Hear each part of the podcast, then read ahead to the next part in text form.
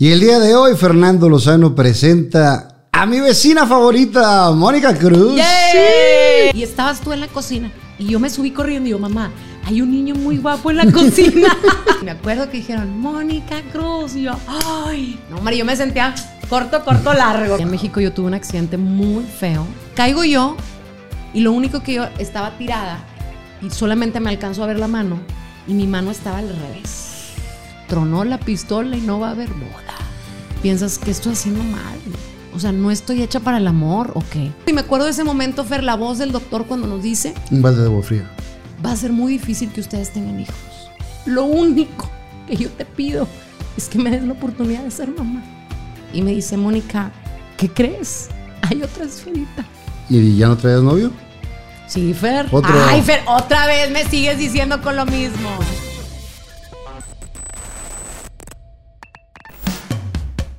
Viva Aerobús. Pest Busters. Chocolate Muebles. Las Malvinas. Gasolín.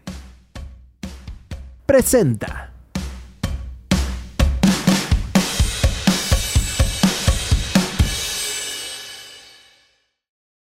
Y el día de hoy, Fernando Lozano presenta a mi vecina favorita, Mónica Cruz. ¡Yay! De Monterrey al día eh, para el mundo. Eso. Oye, no te mandé la ubicación de- del set. Andaba bien perdida, tan perdida que me sentía, pero llegué. Te quiero mucho, Bessie, lo sabes, y no es de ahorita, es de hace muchos años, porque nos conocemos hace muchos años. Y, y quería platicar contigo, que la gente conociera la otra parte de, de esfuerzo, de chamba, de todo lo que has hecho, porque mucha gente te ve ahorita en Televisa Monterrey o te escucha a través de, de EXA, pero cree que empezaste ayer y empezaste hace muchos años. Ay, sí, Fernando. eh, creo que, bueno, primero que nada te quiero agradecer, vecino, por darme la oportunidad de, de platicar largo y tendido de, pues, de esta carrera que comparto contigo. Yo empecé en radio a los 15. Vámonos despacito. Hija de... Hija de Emilio Cruz, Leti Cruz, que bueno, pues ya conoces tú también a mi papá. Milo Cruz, para toda la raza rayada, pues fue un gran jugador en la década de los 70. Y Leti Cruz tiene años manejando eh, castings, modelos y, y demás. Maestra de teatro. También, entonces creciste con un medio diferente. Así es, crecí con una mamá que daba clases de teatro a niños y que crecí precisamente pues en todo ese ambiente. Y crecí con mi papá, que a mí no me tocó verlo jugar, Fer, pero por eso soy rayada y traigo sangre azul porque me hizo un rayado. Y mi papá después de que dejó de jugar, que lamento mucho no haber podido verlo jugar, me, me hubiera encantado. Mi papá fue comentarista deportivo y en ese, cuando a él le tocaba trabajar en multimedios, yo tendría unos siete años, yo lo acompañé en una ocasión a la RG. Y ahí yo me salí de la RG y me fui a pasear por todas las cabinas. Y en una de esas cabinas, en radio AU, un locutor que le decían el lobo, me invitó a entrar a la cabina y me dice, oye, ¿te gustaría presentar una canción? Y me dejó presentar una canción. Entonces, creo que eso fue el Mágico. descubrimiento. Y fue mágico, No, me no, me dejó una huella increíble porque yo no sé qué hubiera, qué hubiera sucedido si él no me hubiera dado la oportunidad de abrirme el micrófono y dejarme presentar en aquellos años la canción de Super Pato. Esa fue la Super canción. Pato, ¿te acuerdas? del superestrellato. Esa fue la que, la, la que me tocó presentar. Los que cantaron con nosotros son igual de chaborrucos que nosotros. Así es. Tú un poco más que yo, ¿verdad? Yo te llevo tres años o un poquito más. Pero pues somos de la edad. Es parte del show. Es parte del show. Entonces ahí fue donde yo conocí el radio. Sabes que ahorita que decías que, que tu papá estaba en la, en la RG, yo entrenaba con tu papá. Yo quería ser futbolista, me encantaba el fútbol y en ese entonces quería eh, hacer ingeniería en sistemas computacionales y ser futbolista. Entrenaba con tu papá dos o tres veces por semana y, y mis papás se les complicaba un poco ir por mí. Entonces, después del entrenamiento, Milo tenía cabina eh, en la RG y me daba ride. Y a veces tenía que llegar a, a tu casa de, de Linda Vista a, a cambiarse o por algo y ahí te veo de chiquitita. Claro. Oye, en una ocasión yo me acuerdo que yo estaba en mi cuarto Y bajo las escaleras, pues así andabas en la casa, yo creo que fodonga. Y estabas tú en la cocina. Y yo me subí corriendo y yo, mamá, hay un niño muy guapo en la cocina. Y yo todo hediondo Era de Fernando. Lozano, ¿no? Pues olías a que hacías fútbol. Acababas de salir de tu entrenamiento. Pero yo le decía, mamá, hay un niño muy guapo en la cocina. ¿Quién es? Y eh, aparte de eso, me invitaba a la cabina. Ahí tuve el gusto de conocer a Memo Muñoz, el Turbo Muñoz, que fue un gran lateral de, de rayados, y, y escucharlo hablar, porque no solamente era el entrenamiento futbolístico, sino el entrenamiento mental. Y eso está muy cañón, porque no es formar solamente la parte física, sino la parte emocional. Y esa parte, yo me acuerdo un día en un entrenamiento que me pasa al frente y me dice, ¿qué quieres ser cuando seas mayor? Y le dije, ingeniero de sistemas computacionales y futbolista. Y voltea y dijo, esa, le dice a todos los demás, esa es una decisión. Él quiere y va a luchar por eso. En ese momento es lo que quería.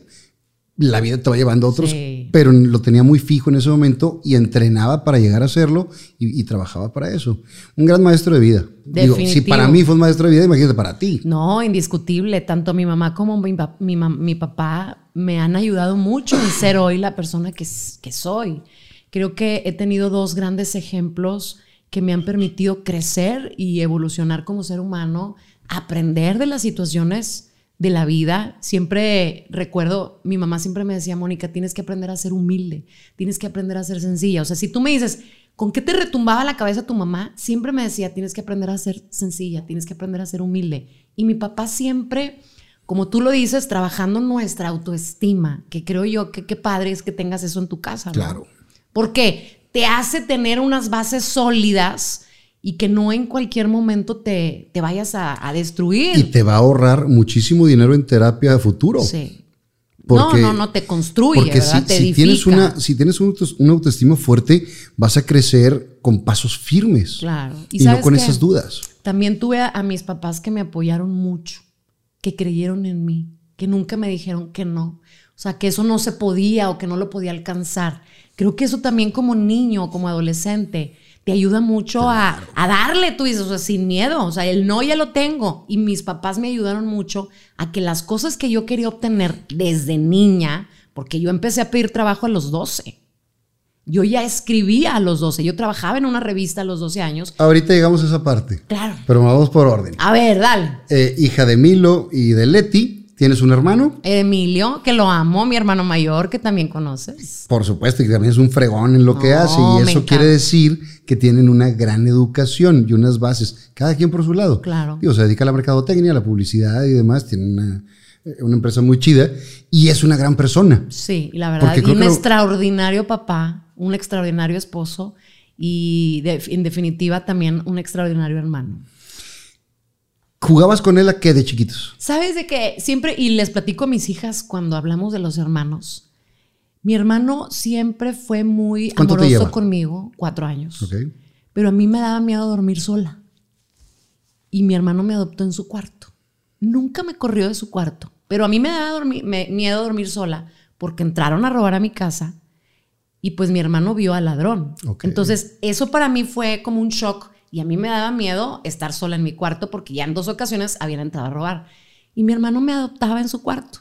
Entonces mi hermano, como entró el ladrón, ponía este, un hilo esa- de esas cañas de pescar, ¿no?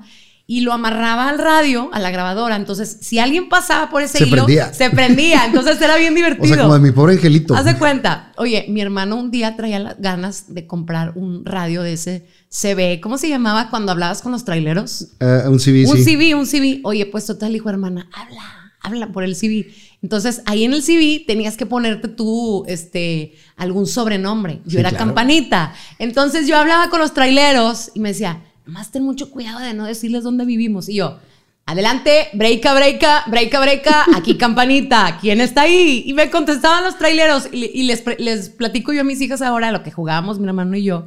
Y, y nos da muchísimo gusto el, el haber compartido eso, porque sí tuve un hermano que se ocupó de mí, que a pesar de que yo era el sexo contrario, siempre vio por mí. Estuvimos en las mismas escuelas, fue- muy celoso también el hermano. Ahorita llegamos a los Pero, novios. oye, pero me dio mucho gusto crecer con él, me dio mucho gusto que, que se ocupara de mí, que nunca me vio como la gorrosa o vete para allá, yo estoy haciendo mis cosas. No viví yo eso con mi hermano, la verdad. Tuvimos una infancia muy bonita en donde él siempre estuvo presente, en donde él siempre me cuidó y siempre me, me sentía protegida y me, me daba, ¿cómo te diré? Orgullo decir él es mi hermano, porque todas las niñas me decían, es que tu hermano está bien guapo. Y yo, ah, es mi hermano. Es que es galán, mi compadre. No, no, es súper mega galán, hasta la fecha. Todavía, sí, claro. Pero todas mis amigas me decían, es que quiero ir a tu casa para ver a tu hermano. Y yo, es mi hermano. ¿En qué primaria estuviste? Estuve en el Panamericano, en el Colegio Panamericano, junto con él. Entonces estabas desde la Linda Vista. Y nos íbamos al Panamericano. Al Panamericano. Sí, que está en Hidalgo. Ahí. Eh, ¿Buen estudiante? Súper buena estudiante. No de 10, pero muy buena. Eh, ahí era colegio mixto Ujú. y, y la educación muy tranquila, muy de Súper bien. valores. Nunca fui de, de dieces, la verdad. Nunca fui de dieces. Pero sí era un estudiante que mis papás no tenían que decirme, hey, ponte a hacer la tarea. No, yo siempre llegaba, hacía mi tarea. Y eso sí, cuando tuve problemas en la escuela, iba a decirles a mis papás, oye, ¿sabes qué? Tuve una bronca o saqué cinco en matemáticas y te va a hablar la ¿Y maestra. las, broncas, ¿Y las broncas por qué eran? Ay, Fer, ya vamos a entrar. En pues era, era, primaria. mira, estábamos en primaria y en una ocasión a mí se me ocurrió hacer una broma a la maestra. Y fui la autora intelectual. Yo di la idea, mas no la hice. No ejecutaste. No la ejecuté, pero, pero fue mi tanto idea. peca el que mata a la vaca Así como el que le agarra la Bueno, pata. Entonces, en aquellos años a mí se me ocurrió decirles a mis compañeros que pusieran un espejo de esas travesuras de niño en sus zapatos. Y que al momento que la maestra llegara con su falda, Para ver ahí los cachones. el pie. Para ver los chones. Pues mis compañeros me hicieron caso. Entonces, pues me llevé un super mega reporte. El director le habló a mi mamá, pero le dije, a ver, mamá y papá, yo no lo hice. Yo solamente di la idea y ellos lo hicieron. Entonces, pues imagínate la regañadota que me dieron. Claro. Me pusieron un 4 en conducta porque siempre eh, salía muy bien las calificaciones. Lo único que era un poquito mala en calificaciones era en conducta. Y eras parlanchina. Mucho, demasiado. O sea, Es eso un lo, grave problema. eso lo traías Lo traigo la en la sangre. sí. la. ¿La secu dónde estuviste? Ahí mismo, ahí mismo. Y con las mismas calificaciones, buenas Sí, calificaciones. la verdad nunca fui como te digo, así que la De niña súper inteligente, no. Es que, ¿qué es ser inteligente en ese Pues de sacar 10, de sacar puros 10, yo no, nunca fui así.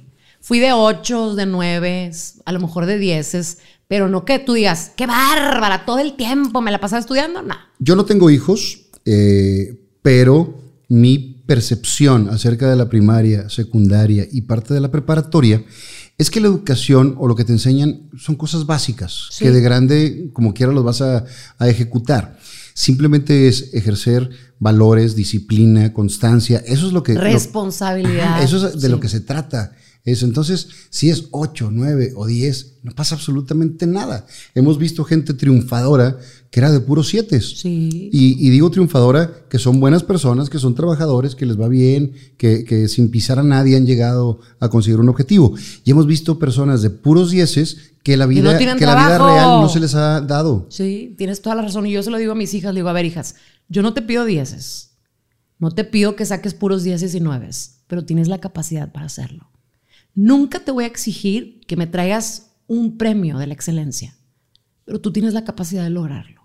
Simplemente dar lo, mejor de Claro, uno. Y a lo mejor lo mejor de uno nos, nos alcanza un 8. Claro, sí. Y ser Y no feliz con mal, un 8. Y claro. como papás decir, oye, ¿sabes qué? A ver, ¿diste tu 100%? Sí, sí lo di. Ah, bueno, pues si tú crees que diste tu 100%, adelante. Pero siempre, yo le digo a mis hijas, siempre puedes ir a buscar el 10. A lo mejor no lo lograste hoy, pero ve y búscalo. ¿Por qué? Porque ahí le estás inyectando. Yo como mamá, digo, mis papás nunca me lo pidieron, pero yo sí les digo a mis hijas, hija, tú ve por más. Si tú tienes la capacidad, puedes ir por más. ¿Para qué? Para que no te conformes con un 8.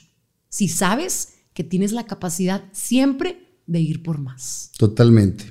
Eh, en esa etapa de la secundaria, eh, eres una niña muy bonita, eres una mujer muy guapa, eres una niña muy bonita. ¿Había ahí galancillos o así? Pues fíjate que en la secundaria yo no fui mucho de novios, Fer, no, para nada, porque estaba bien ocupada. A mí me tenían en la escuela y luego me tenían en clases de baile, toda la vida en clases de baile, y no fui muy noviera, fíjate, en la secu no, no fui muy noviera. ¿Y ya sabías más o menos que querías el, el medio No. o no? No, sabes de que todavía no sabía. Me gustaba mucho en aquel momento escribir y hasta la fecha me gusta mucho escribir Y a los 12 años fue cuando quise empezar a hacer mis pininos escribiendo. Yo pensé que yo me iba a dedicar a escribir. Y ahí fue cuando a los 12 años le dije yo a mi papá, una vez estaba, llegó una revista a mi casa y le dije, oye, ¿sabes qué? Quiero ir a pedir trabajo aquí. Era una revista que ya no existe, que se llamaba San Telmo. Y veía que estaba muy chiquita la revista y le dije, oye, yo quiero escribir. O sea, yo quería que, que dar a conocer lo que yo traía en mi interior. Había también el periódico El Porvenir, donde había un espacio que se dedicaban a jóvenes y mandaban sus escritos y ellos Y escogían, escogían y los publicaban. Entonces yo mandé en muchas ocasiones escritos y los escogían. Entonces, para mí eso fue, oye, pues sí sirvo para escribir, ¿no? Entonces, le dije a mi papá, oye, papá, ¿cómo ves si me llevas a esa revista a pedir trabajo? Es lo que yo te digo al principio del programa, que mis papás nunca me dijeron que no. Fui a pedir trabajo y las oficinas eran en una funeraria. Imagínate llegar a la funeraria que me, yo, vengo a la revista. Ah, aquí es, en una funeraria, súper tétrico. ¿Y tu chavita? No, yo chavita y me dijeron, ¿sabes qué? Es que esta revista apenas está empezando, no tenemos dinero, pero pues si tú quieres empezar, pues nos puedes traer escritos. Dije, ok, no importa, aunque no me paguen. Y empecé a los 12 años a escribir. ¿Y de qué escribías? Escribía cosas de desarrollo personal, desde siempre me ha gustado el desarrollo personal, escribía cosas para los jóvenes, pero luego esa pero, revista... pero a esa, a esa edad, ¿con qué experiencia de vida? No, pues yo, yo investigaba, yo, yo este, leía, me gustaba mucho leer y decía, a ver, ¿de qué hablo el día de hoy? De cómo ser feliz, ¿no? ¿Qué cosas podemos hacer para ser feliz? Y escribía. Pero luego, como esa revista solamente se entregaba en mi colonia, a mí se me ocurrió hacer una revista, yo con un seudónimo, en donde platicara todos los chismes de la colonia. Ok. Y ellos me dijeron, ¿sabes qué? Va. Va. Entonces yo me ponía Cometa Halley. No era Mónica, porque tenía que cuidarme. Claro. Y escribía todos los chismes de todo lo que pasaba en la colonia. ¿Y cuál va siendo mi sorpresa? Que yo duré ahí tres años trabajando sin que me pagaran. Y luego a los 15 años el periódico El Norte saca la edición Linda Vista. Y ahí, fíjate, por coincidencias, coincidencias del destino, acababa yo de cumplir 15 años. Y estábamos en el Sierra Madre viendo lo del reportaje que iban a sacar de mis 15 años, que fueron a cubrir. Y yo oigo que en una junta están hablando de la revista, esto es verídico, estaban hablando de la revista y estaban hablando de Cometa Halley, que querían hacer lo mismo en la edición Linda Ajá. Vista. Yo oigo que están hablando de Cometa Halley y Cometa Halley era yo. Entonces yo llego y digo, ay, perdón, perdón, perdón. Cometa Halley soy yo. Entonces me invitan del norte a los 15 años a, A escribir escribir, esa columna. eh, A escribir una columna parecida y ahí ya no era Cometa Halley. ¿Cómo se Me llama- cambié de seudónimo. ¿Cómo se llamaba la de edición La Silla? Que también tenían una columna de chismes. claro, sí. Y, y salí dos, tres veces ahí. Pues yo en la linda polémica vista. desde chavito. Sí, yo en la linda vista, que ahí me cambié de nombre, pero ahí empecé yo primero a escribir. ¿Y cómo recolectabas toda la información? Ah, porque yo tenía mis fuentes, no era que yo saliera, sino que mucha gente me platicaba y obviamente yo me cercioraba que eran chismes buenos, que eran chismes fidedignos y yo me agarraba ahí escribiendo y luego ya al rato me buscaban y ¿qué crees que pasó? Entonces me enteraba de todo. ¿Y no te descubrieron? No, fíjate que no, porque a mí nunca me ha gustado criticar tanto a la gente. O sea, sí escribía de que se fueron de viaje, cumplió años, se hicieron novios, los vimos aquí, claro, pero nunca hablar mala onda de alguien, no. Y aparte era una columna limpia. Sí, no, no era, sí, no sí, era un sí. chisme como No, de no, espectáculos. No, para nada, no, no, era, era familiar, por así decirlo. ¿Y cuánto duras ahí? En el norte, como cinco años, Ok. de los 15. Hasta los casi Sí, 20. sí. Terminas y dices, ¿qué me quiero dedicar? Fíjate que no, Fer, todo se fue dando, porque a la par de que yo empecé en el norte a los 15 años, en 1992, también quise tocar la puerta y le volví a decir a mi papá, a los 15 años, le dije, oye papá, quiero ir a pedir trabajo porque quiero hacer radio. Y mi papá trabajaba en ese entonces en una estación de radio que se llamaba XOK Radio Decir, que quedaba súper cerquita de mi casa. Y me dijo mi papá, sí, este, si quieres puedes ir a pedir trabajo, pero yo no te voy a ayudar. O sea, tú tienes que ir a hablar con el director. eh, en aquel entonces el señor Emilio, que en paz descanse, el señor Emilio Villarreal. Me dijo, voy a hablar con él. A los 15 años de mí nació que quería hacer un programa de radio, pero no tenía experiencia. Entonces yo fui, saqué una cita con el director y yo le dije, pues soy la hija de Emilio y quiero hablar con el director. Oye, pues total, fui, toqué la puerta y le dije, oiga, ¿sabe qué? Es que quiero hacer un programa de radio. Dijo, mi hija de mi vida, lo que pasa es que esta es una repetidora de México. Y tiene pedacitos Y libres. tiene pedacitos libres, pero nosotros no tenemos las herramientas. A ver, ¿qué quieres hacer? Le dije, yo quiero hacer un programa de música pop. Quiero hacer un programa de música pop, este, y yo quiero hablar. O sea, lo que yo quería era expresarme, Fer. Entonces, total, dijo, ¿sabes qué? No, no tengo chance. Déjame ver qué pedacito tengo. Total, me dijo, ¿sabes qué?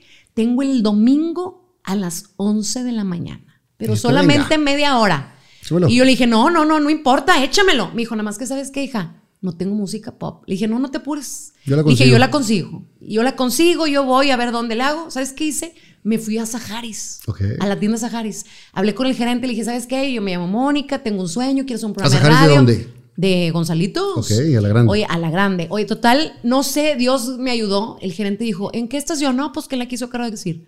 Ok, ¿vas a empezar tu programa? Y yo, sí, ese es mi sueño. Quiero tener un programa de radio. Dijo, agarra lo que quieras de aquí, es tuyo, te lo regalo. Y cada vez vas a venir a cambiar los CDs, porque eran CDs o cassettes, no me acuerdo qué eran en ese entonces. Pues estaba como que la transición, ¿no? Imagínate que me dieron la, eh, la, la Saharis, agarra lo que quieras. No, hombre, pues empecé a agarrar y yo llevaba mis discos, pues me los habían regalado. Yo iba y venía y yo programaba mi programa de radio y empecé con media hora a los 15 años de edad. Como yo no tenía experiencia, yo escribía en una libreta Lo que ibas lo a que decir. iba a decir. Y pausa, y ahorita regresamos y lo leía. Si tú oyes esas grabaciones, se oye leído, ¿verdad? Se oye leído. Pero fue mi manera de, de empezar. De arrancar. Pero le doy gracias a Dios que el Señor me abrió la puerta, ¿verdad? Claro. Me abrió la puerta. Y yo creo que si te lo hubieras cerrado, hubieras buscado abrir otra puerta. Pues quién sabe, pero no me pagaban feria, a mí no me importaba. Yo decía, no, pues aquí yo voy a hacer mis pininos. Y los hice. Los hice muchísimo tiempo, duré ahí como tres años. Cuando me cambié a, a la, a la prepa, yo tendría. ¿Dónde estuviste? En la Humberto Lobo. Ok, acá en Loma Larga. Ajá. Este, terminé la, la- ay, bueno, pues es que si no se van a, se van a este, cuatrapear las historias, Fer, porque luego ya viene el entrar a televisión y el entrar a FM. Vámonos y- por orden. Oye, bueno, pues después de que termino yo de la XCOK, llega mi momento de preparatoria en donde hice muchísimas cosas. Y ahí en la preparatoria nos tocaba a ti y a mí de dos años, ¿verdad? A mí de tres. A mí de dos. No, o sea, yo, yo era, de, era de dos, pero, A mí me tocó de dos. pero no alcancé a hacerle de dos. Bueno, salí muy chiquita de prepa y me fui a la carrera. Y en la carrera me daban una clase en Radio Alegría. Yo estaba en la XO Carro de decir, en esa clase en Radio Alegría me escucha un director. Yo estaba haciendo media hora en AM. Ya estaba Pancho Torres desde No, entonces. todavía no. Pancho Torres estaba en FM Globo. Entonces me escucha Pedro Humberto Ortiz, que era el director artístico de La Sabrosita, y me dice, oye, mija, pues si quieres, yo tengo una estación de radio en donde ya te escuché, me gustaría que entraras a colaborar con nosotros. Pero grupera. Pero yo no sabía nada de grupera, Fer. No sabía absolutamente nada. ¿Qué se escuchaba en tu casa de música? No, pues yo, no, en mi casa no se escuchaba música. Mi hermano sus ondas de rock y de soda estéreo y esas ondas. Pero yo que tú dijeras música, pues yo me, me escuchaba la T Grande, Antonio Aguilar. escuchaba este, eh, pues las canciones que oíamos en ese entonces, pero así que tuvieras una canción específica, un tipo de música, no. Pero la parte así como grupera, nada. Nada. Entonces me no, olvídate tú lo grupero. Me dice Pedro Humberto, oye Mónica, quiero que participes conmigo porque yo tengo un morning show en donde quiero que tú digas los horóscopos, las compatibilidades, la interpretación de los sueños. Yo no sabía nada de eso, Fer. No sabía que Leo y Escorpión y que Libra y Sagitario, no sabía nada. Le dije, ¿sabes una cosa? No sé. No sé de Escorpión y Libra, no sé de los horóscopos, no sé de la música grupera, pero ¿sabes qué? Le voy a entrar. Te agradezco la oportunidad y le voy a entrar. Oye, pues me metí a trabajar con Pete ahí a, a Radio Alegría y de hacer media hora los domingos, me pasé a hacer ocho horas al aire. Su- Por ahí sí había lana. Claro, ahí empecé yo, entonces yo trabajaba y estudiaba al mismo tiempo. Entonces fue una parte difícil para mí como estudiante porque yo tenía que sobrellevar, Sí. porque mis papás me decían, a ver, espérame, si es O sea, importante sí que trabajes y padre, que tengas dinero, Pero tienes la- que salir tu bien. responsabilidad es Claro, la escuela. la escuela. Y no, no, no descuidaste la escuela. No, para nada, para nada. No aprendí mucho, aprendí más afuera, ¿verdad? De lo que trabajaba. Pero este, salí muy bien, gracias a Dios. Ya en la prepa ya había galancillos. Ya, ya había galancillos en la prepa, pero pues ya, ya estábamos en prepa, ya tendría que, eh, a los 15 años. A los 15 años. Sí. Tuve mi primer novio a los 13, pero en realidad él nunca supo que tenía 13 porque yo le dije que tenía 14 y ya iba a cumplir supuestamente 15, pero en realidad no tenía 14, tenía 13. Ok. Entonces ahí fueron los, los primeros pasos al a conocer el amor. Y después el primer novicillo a los 15 años ya, ya más No formal, porque esa edad Pues también es estás, estás aprendiendo a conocer, estás aprendiendo a Pero sí enamorarte, estás aprendiendo a, a tener tus primeras ilusiones. Sí, es- es- estuvo bonito. En Radio Alegría, este, pues ahí conocí a José Carlos Briones, que es uno de mis compañeros y del cual yo aprendí muchísimo y que él después también se convirtió en, en mi novio. Anduviste con Sas. José Carlos. ¿No sabías? No. Sí. Yo sabía de mi otro compadre. Sí, sí estuve. Él, él, creo yo que a mí me decían, cuando quieras hacer radio, este, siempre tienes que ubicar algún estilo que te guste. A mí me decían así mis profesores. Y a mí me gustaba mucho el estilo de él en versión hombre. Muy ¿no? bueno. Entonces, de alguna manera, el estilo de él, yo lo fui adoptando y creando mi propio estilo, pero él me inspiraba mucho, su manera de trabajar, el dinamismo, o sea, siempre muy respetado en, en los medios. Entonces, creo que él también fue de los primeros locutores que yo conocí trabajando en Radio Alegría, porque él trabajaba en, en, en, en aquel entonces una estación de radio que era la estación de tu generación, que era Radio 13, que era el 1310. Entonces, nos llevaban de la escuela y nos metían con él para que él nos explicara y que nosotros platicáramos con él en su programa. Entonces a mí me gustó mucho su estilo y creo que de ahí aprendí también mucho. ¿Cuánto tiempo estuviste ahí más o menos? En Radio Alegría, como 13 años. ¡Wow!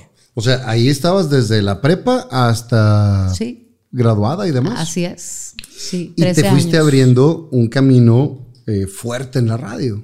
Sí, fíjate, Fer, que, que gracias a, a ese de- a esos 13 años en donde te puedo decir humildemente, estuve simultáneamente en las tres estaciones de FM de la estación. Estuve en La Sabrosita, en género grupero, y luego me pasaron a Pop, que en aquel entonces era Premier 102.9, Ujú, y luego estaba también en 91X, que era música en inglés. Entonces, mis ocho horas era, me metía a La Sabrosita, me metía a Premier, me metía a 91X, ¿Cambiabas el estilo de acuerdo Cambiaba a el la estilo, entonces presentaba Bronco y luego presentaba Mercurio y luego presentaba, aquí está la música de los Beatles, o sea, pura música diferente y tuve que aprender. Pero para mí era bien padre porque estaba en las tres estaciones y podía cumplir con las ocho horas que me pedían ahí que hiciera, ¿no? Y aunado a eso, tenía que trabajar, tenía que estudiar. Eh, ¿Y te metes a estudiar la carrera dónde? En la UDEM, en la Universidad de Monterrey, estudié la carrera de comunicación, como te digo, entré muy chiquita y me gradué muy chiquita. A los 20 años terminé. Sí, estabas muy chavita. Súper chavita. Pero ya traías muchos años de experiencia. Sí, así es, porque a, a esa par, cuando yo entré a Radio Alegría a los 17 y andaba con José Carlos, lanzan una convocatoria en donde hacen un concurso de la Reina Monterrey 400. Ujú. Estamos Y me de 93. animan, no, 1900, creo yo que 96. Yo tenía 17 años. Ok. Creo que sí, más o menos. Pues era Monterrey 400, hagan cuentas. Entonces 94. hacen un casting y dicen, oye, vamos a buscar a quién va a ser la reina de Monterrey 400, que es una festividad y es algo bien importante. Entonces a mí me- mucha gente me animó, oye, métete, métete. Y yo, ay, ¿qué voy a andar yo haciendo en esas cosas? Métete, no pierdas nada. Pues mandé mis fotografías y quedo en ese casting. Entonces eran como 300 niñas y de 300 100 y de 100 quedaron 50 y de 50 a 20 y de 20 13 y de 13 10. Y en esas 10 va Ahí tu estabas. amiga. Entonces empiezo yo a hacer eso del, del casting de, para ser reina y era como nuestra belleza, ¿no? Ahí. Y, este, y nos daban ¿Qué clases. decía Milo? Porque Mi, Milo. mi papá. no, mi- Milín. Ah, no, mi hermano me dejaba. Pero pues era celoso. No, pero él me dejaba. él hacía hasta el póster con el que fueron a apoyarme y todo. Entonces, ahí nos daban cursos de que modelaje y esto y lo otro. ¿Te acuerdas de algunos maestros o así? Esta, la maestra, ay, ¿cómo se llama esta? Se me olvidó el nombre. Muy conocida de la artisteada también, Abigail Valdés. Sí, claro. Abigail, a todo lo que da. Ella fue maestra de nosotros ahí en esos cursos. Entonces ella era la encargada de todo. Miguel Ángel Shangri-La era el encargado de la imagen de las participantes. Hermoso Miguel Ángel Shangri-La, que ahí tuve la oportunidad de conocerlo. Y ya era grande Entonces, en ese no, entonces. olvídate. Es un expertazo. Lo que lo quiero mucho. Lo amo. Oye, pues total, hice todo eso. Llega la etapa de traje de baño que fue en Cancún. Nos vamos a Cancún, ya hicimos la traje O de sea, baño. traía, traía presupuesto Ah, el evento. Todo, nos fuimos acá. No, pues olvídate, sí traía presupuesto. Regresamos y dice, ya va a ser la gran final. Va a haber de, de traje regional. Necesitamos hacer discursos. Cada uno de ustedes va a hablar sobre un tema en especial. "No, hombre, ya". no, hombre, olvídate. Yo hice mi discurso. ¿Cómo va siendo que la directora del certamen dijo, oye, Mónica, estamos en la concentración, porque hubo concentración. Te encargo que me ayudes a hacer otros discursos de otras muchachas porque no, todavía no tiene el discurso. A mí me tocaba hablar de la niñez. Y entonces, pues ya fue el show en el Museo de Metropoli- en el Museo ¿De Historia? de Historia Mexicana. Ahí fue la gran final. Y ya empezamos. Empieza la etapa de traje regional y a mí me roban los zapatos y el moño del vestido. Pues ni modo a salir sin moño y encontré otros zapatos, me puse otros zapatos y a darle. ¡Vámonos! Pues total, yo dije, pues yo no sé si vaya a ganar o no vaya a ganar, pero, Pero pues de- disfrútalo. de- de las- No supe nunca, Fer, nunca supe, nunca supe. Ay, ya como eres de No, no, no, porque en ese momento estás en el cambiadero, en el cambiadero, porque era traje casual. Pero sí se daba en ese tipo de concursos que había- Pues, olvídate, sabrá Dios. Oye, pues total, para no hacerte tan largo el cuento, que ya llega el momento que están diciendo quién va a ganar. Ay, los nervios a todo lo que da. Tercer lugar. Y dije, uy. Segundo lugar. Yo. Y primer lugar. Y me acuerdo que dijeron, Mónica Cruz. Y yo, ay. No, hombre, yo me sentía corto, corto, largo. Corto, Y corto, tus largo. papás, bueno, no, olvídate, felices. olvídate. Felices, contentos. Bueno, pues gracias a ese concurso que yo gané de la Reina Monterrey 400, que me permitió trabajar muchas cosas para nuestra ciudad, muchas cosas de asistencialismo, de turismo, o sea, me gustó mucho esa, esa, esa vivencia que tuve, esa experiencia. De ahí me ven del Canal 28 y me invitan a hacer un casting. Terminando yo eso, tenía 17 años. Hago el casting y me quedo en el Canal 28. ¿Para hacer qué programa? Contraste Musical, que es un programa de videos. A los 17 años entré a Radio Alegría y entré al mismo tiempo a Canal 28. ¿Tú veías televisión? No mucho. No mucho porque me la pasaba trabajando y estudiando. Pero sí veías qué era lo que pasaba en ese entonces. No tenía ni la más remota idea de hacer televisión. No sabía, nunca lo había hecho. Ni, ni se te nada, antojaba. nada. No, sí se, a lo mejor sí se me antojaba porque si no, no hubiera hecho el casting. Pero hice el casting, eh, me acuerdo perfecto que, que me pusieron a hacer como eh, entrevistas, me pusieron a hacer eh, como pequeños eh, partes del programa en donde yo dije, este es mi momento, o sea, necesito demostrar que me encanta esto, que me gusta y a darle. Entonces hice el casting y me quedo en el Canal 28. ¿Quién te producía ahí? Ay, fíjate que el que me producía en aquel entonces fue la misma persona que me tomó las fotografías para el concurso Reina Monterrey 400, que lo has de conocer, Poncho de León, a Por quien quiero muchísimo. Él fue el que me dio la primera oportunidad en, en televisión, cosa que le voy a estar siempre por ciento agradecida. Él fue el que me dio la primera ¿Y oportunidad. quién estaba de director en ese entonces? Fíjate que en ese, no sé, el que estaba antes de Judith Grace, no me acuerdo quién era. ¿Fernando Bonrosum? No sé, Fer. La verdad no me acuerdo porque luego, luego lo cambiaron y entró Judith. Ok. Digo, estuvo Brunello, estuvo Bonrosum. Sí. Ha pasado grandes. Y ha sido un gran semillero TV Nuevo Mucho, León. Canal mucho, 28, como le quiera llamar la gente, ¿no? Sí, ahí fue donde yo aprendí a hacer televisión, donde me daban una libertad tremenda para poder hacer y deshacer. Me daban una libertad increíble, Fer. O sea, me dejaban hacer lo que yo quería, me iba a la calle con, con los camarógrafos, nos íbamos a donde queríamos, entrevistábamos artistas, o sea, fue mi, mi escuela, por así decirlo. Entonces estaba en radio, estaba en televisión y aparte estudiaba. O sea, estabas full. Full, full, full, full, full. En la full. escuela nunca fallaste. En la escuela nunca fallé. ¿Y los novios? No, pues también. O sea, imagínate, el O sea, novio. ¿se- seguías con José el Carlos ahí? novio, ahí? seguía con José Carlos, pero después ya no, ¿verdad? Ya terminamos. O sea, ¿Cuánto tristemente. No, bastantito. Es que yo para fechas no sé, Fer, la verdad, yo estoy. Cuando yo te para fechas. No, no, tengo ese defecto. Yo no me acuerdo. O sea, me, me acuerdo de cosas importantes, pero, Pero de no de fechas, de fechas no. Si le preguntas a mi abuelita, mi abuelita se sabe toda mi historia de años, fechas, días, qué ropa traías. Yo no me acuerdo. Este, yo sé que, que fue una etapa muy importante de mi vida que significó mucho para mí, pero no me acuerdo específicamente cuánto tiempo. Sí sé que, que, que fue mucho y que ese tiempo para mí fue importante, eh, fue un tiempo de crecimiento, ¿no? Eh, cuando cortas con tu primer novio, donde las ilusiones, ¿hay un desenamoramiento? ¿Hay una tristeza así fuerte o fue?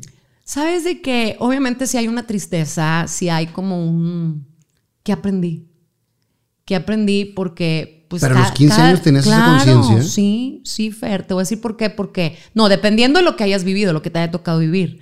Pero cuando tú dices, ¿sabes qué? Es que no estamos yéndonos por el mismo camino, pues también tienes que ser honesto y decir, ¿sabes una cosa? Pues no estamos yendo por el mismo camino. O eh, yo quiero hacer una cosa, tú quieres otra, o eres celoso y a mí no me gusta que me estén celando.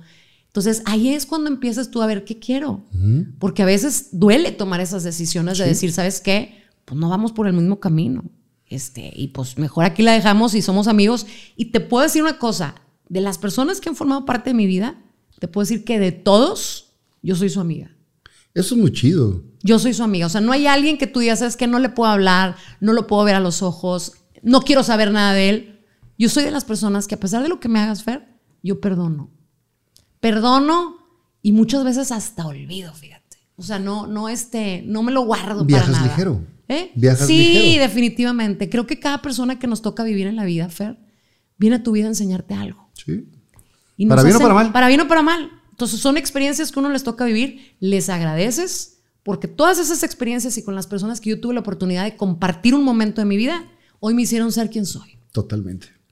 Después de, que estás ahí en, en TV Nuevo León, en Canal 28, Canal 28 siempre ha sido el semillero donde llegan gente muy talentosa, pero pues tienes un tope porque no te pueden retener con dinero, porque tienen unas plazas eh, controladas y demás, pero siempre se las roban de otras televisoras. Sí. ¿Y qué haces? ¿Sabes de que yo no me quise ir de Canal 28? Eh, a mí me tocó que eh, trabajé en multimedios, pero no precisamente para la empresa. Estando en la universidad hacíamos un programa que se llamaba Campus Vivo, en donde yo colaboraba por parte de la UDEM. Ahí tuve mi oportunidad de verme Ahí en colaboraba, Canal también, 12. ahí colaboraba también Josué Becerra sí, de la parte de la uni. Entonces- o José Luis García. Es que todos trabajaron Todos ahí, hemos trabajado de todos ahí, los campos, sí. porque era, En- como entonces- un- uno de, de las universidades. Me vi en el canal 12 por ese programa, por. Campus Vivo. Después, antes de eso, tuve, pude haber llegado a las muñequitas Elizabeth, porque había casting también para las muñequitas Elizabeth. Y también quise entrarle a esa onda, pero luego ya después yo dije, no, pues se me hace que no, no soy de las muñequitas Elizabeth. O sea, no, no quedé, no sé qué sucedió en ese momento, pero no estuve en muñequitas Elizabeth. Sigo en el canal 28. ¿Cuál va siendo mi sorpresa? Que yo ya iba a terminar mi carrera. Y me pregunta un maestro, Mónica, a todos nos preguntó, ¿cuál es tu sueño al terminar la carrera? Le digo, yo a mí me gustaría tener, ya radio y así, le a mí me gustaría tener un programa a nivel nacional, verme a nivel nacional. Este, me encantaría ser conductora de un programa a nivel nacional.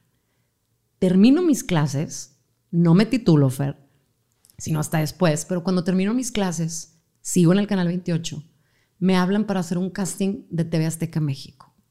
Cuando las producciones de Patti Chapoy estaban en todo su apogeo, uno de los mejores productores, Sergio Pérez Grobas, que en aquel momento era el productor de Ventaneando, y Ventaneando estaba en todo su apogeo, me habla el productor que trabaja con Sergio y con Patti, Toño Hermida, y me dice, ¿sabes qué? Estamos haciendo un casting para un programa grupero y quiero que hagas el casting. Dije, va, órale. Hice el casting, me tocó hacer el casting con los Cardenales de Nuevo León. Yo ya traía mi experiencia de la sabrosita. Yo dije, va, Mónica, esta es tu oportunidad, hay que hacerlo bien grande. Hago el casting y cuál va siendo mi sorpresa, que me hablan y me dicen que quieren hablar conmigo, que quieren que trabaje en TV Azteca México. Wow. Me citan en un hotel. ¿20 años? Tenía 20 años. Me citan en un hotel con Sergio Pérez Grobas delante de mí, que era una autoridad en la televisión, o sea, era un super mega productor.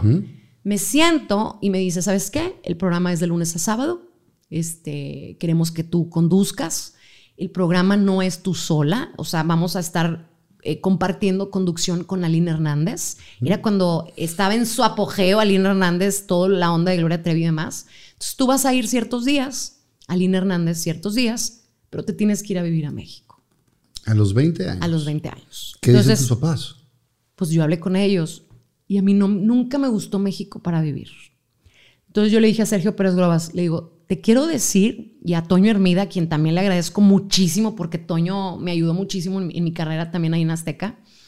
Le dije, me encantaría poder colaborar con ustedes, es mi sueño colaborar con ustedes, pero yo no me puedo ir a vivir a México. Yo no puedo dejar ni el Canal 28, ni quiero dejar Radio Alegría, ni quiero dejar mi familia. Entonces, si ustedes me permiten ir y venir y hacer mis programas a México, me voy. O sea, que, que me permitieran viajarme, ¿no? Viajarme. Porque el programa no era en vivo, el programa se grababa. Entonces, fácilmente yo podía grabarlo y regresarme. Do- y- ir uno o dos días hacer todas las intervenciones Así y es. regresar. Y yo, le, y yo le dije, ¿saben qué? Este, les prometo que yo me aviento en un día para que no gasten cinco programas. Los cinco programas que necesitamos, yo me los aviento. Pero en Azteca, los programas son con guion. Esos programas grabados eran con guion, eran 30 hojas, Fer, que yo me tenía que aprender. Ir a un lugar, hacer las 30, los 30 segmentos, eh, digo, las, las 30 hojas de los guiones, los pies, Y, y vamos a esto y vamos al otro. Y lo terminábamos y vamos a otro lugar a grabar otro, cámbiate de ropa y graba, y graba y graba. Me dieron la oportunidad, Fer, de ir y venir. O sea, y eso se lo agradezco porque pudieron haber contratado a otra persona.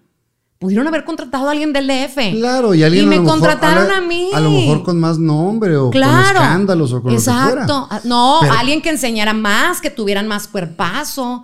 Y me eligieron a mí y ellos me pagaban el viaje para irme de Monterrey a México y grabar allá y hacer y deshacer. ¿Qué días ¿no? te ibas? Yo me iba regularmente, a veces los viernes, los sábados, pe- pedí permiso en Radio Alegría, cosa que me encantó también, porque todo se te va dando. O sea, yo les dije, a ver, yo quiero crecer en este rollo. Entonces, necesito que me den permiso. No me voy a ir a vivir a México, pero necesito que me dé chance un día a la semana de ir y venir, ir y venir, ir y venir. Y el señor Pedro Arturo Ortiz, en aquel entonces, el director, ¿no? De, de donde yo trabajaba en Radio Alegría, me dio chance, Fer. Entonces, así le hacía. Canal 28, Radio Alegría y TV Azteca. Pues traías- Imagínate. ¿Ya traías tres sueldos? No, no, no, olvídate. Entonces, este, pues así le chambeé, Fer. Yo siempre he sido bien chambeadora. Estabas muy joven para tener esa eh, cantidad de trabajo y, y ganar lana y estar expuesta a nivel nacional y acá y de todos lados. ¿Cómo te mantenías con los pies en el piso? Pues porque tú sabes que esto no es para siempre, Fer. En ese momento no tienes la conciencia. No, en ese momento no tenía la conciencia, pero yo amaba lo que hacía, Fer. O sea, no tenía cabeza yo para pensar en otras cosas. No tienes ninguna, ya terminaste la carrera, no tienes ninguna otra responsabilidad más que echarle ganas y trabajar, crear experiencias. Cuando yo salí de la escuela, yo ah, tenía algo que me diferenciaba y es cosa que les digo yo a los que están estudiando comunicación. Siempre tienes que buscar la experiencia antes de graduarte, aunque no te paguen. Yo tuve esa experiencia, aunque no me pagaran, pero creo que fue lo que me diferenció de los demás estudiantes porque tenía una experiencia desde antes. Claro, y, y pagaste piso en ese momento para, para poder tener un huequito en el medio. Claro, sí. Pero aunque es muy importante la teoría, la práctica es la práctica, porque Sí. ahí es donde te haces eh, en la friega del, del día a día en el medio, ¿no? Sí. Y vas aprendiéndole a los que ya recorrieron un gran camino. Muchas veces no te lo enseñan de manera directa, de que te den el consejo, pero los ves trabajar de una manera y ahí es donde tú eliges por qué camino irte. Y eso es bien importante porque tienes que tener, digo, ahí volvemos otra vez a lo que hablábamos al principio, los valores que te dan tus papás. Porque siempre decían, este, a mí mi abuelita a veces me acompañaba a los viajes a México porque mis papás no me querían dejar sola. Claro. A pesar de que yo tenía 20 años, me decían, te tenemos que cuidar porque se habla tanto de los medios que no queremos que te llegue a pasar algo. Entonces, gracias a Dios yo te puedo decir que he tenido yo mi vida limpia de personas a lo mejor que se hayan querido sobrepasar conmigo o que me hayan querido hacer algo. Nunca he vivido yo eso. Gracias a Dios yo no tengo, no puedo contar esa experiencia en los medios porque siempre lo he vivido de una manera limpia. Yo no, que- yo no sé a qué se debe, porque hablan mucho de eso. Demasiado. Tú tienes desde los 15 años, yo empecé muy chavito también, y yo nunca he tenido un ofrecimiento ni de un productor, ni de una productora, ni me han pedido Fer, nada. No, sé. ya sé, pero eh, para una mujer es más difícil. Claro. ¿Me entiendes? Yo te hablo de mí, pero no sé si le preguntas a otra compañera que, Que te puede puede ser que decir. sí, claro, ¿Me entiendes? porque también lo hay. Yo te hablo de mí, yo, yo no puedo ha- hablar de alguien más. Como lo hay también en cualquier otro género. Claro, de, y en otro trabajo. De los doctores. o de Claro, sea, porque ¿no? se da en todas partes. Yo mi vida la he vivido de una manera muy bonita en los medios de comunicación. No te puedo decir algo que me pasó esto, para nada. Lo he vivido de una manera limpia, con respeto. Siempre nos dicen, es que a quién le dio las para que salga en la televisión. A nadie. No he tenido necesidad de eso, la verdad. Definitivamente. Gracias a Dios. Y siempre con, con los valores y principios que tenemos en casa, que vienes de dos personas muy fregonas y dos personas profesionales con principios, con Ahora. valores, y lo has hecho. Te puedes corromper. Sí. Porque, por ejemplo, quien. yo sí he visto drogas, sí me han ofrecido.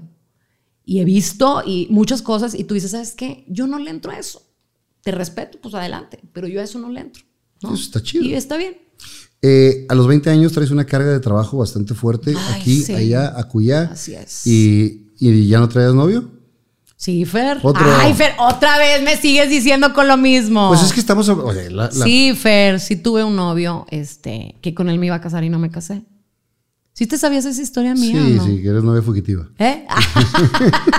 no, no, era, no es de que yo fuera novia fugitiva, no. ¿Ese fue el primer novio que te ibas a casar con él? Sí. ¿Llevabas cuánto? No, ya llevaba mucho tiempo. Yo lo conocí a él cuando tenía como 18, 19 años. Yo nunca iba a antros, nunca iba a antros. Y ese día una amiga mía me invitó a un antro. Y yo lo vi y yo dije, me encantó. Va a ser mi novio.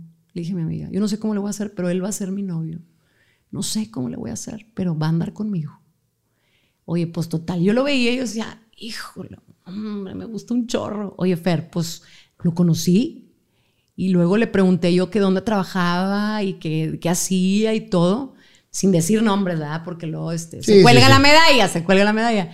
Oye, pues investigué yo y yo era de las que se aventaba y descubrí dónde trabajaba y yo me acuerdo que estábamos en el antro y pusieron una canción de Cabá y está y ¿te acuerdas de esa canción? en cada uno de mis sueños bueno esa canción llegó un momento en donde nuestros ojos se cruzaron con esa canción Y te sentiste chispitas. no, no, no, yo sentí todo, Fer, o sea, la panza así de mariposas.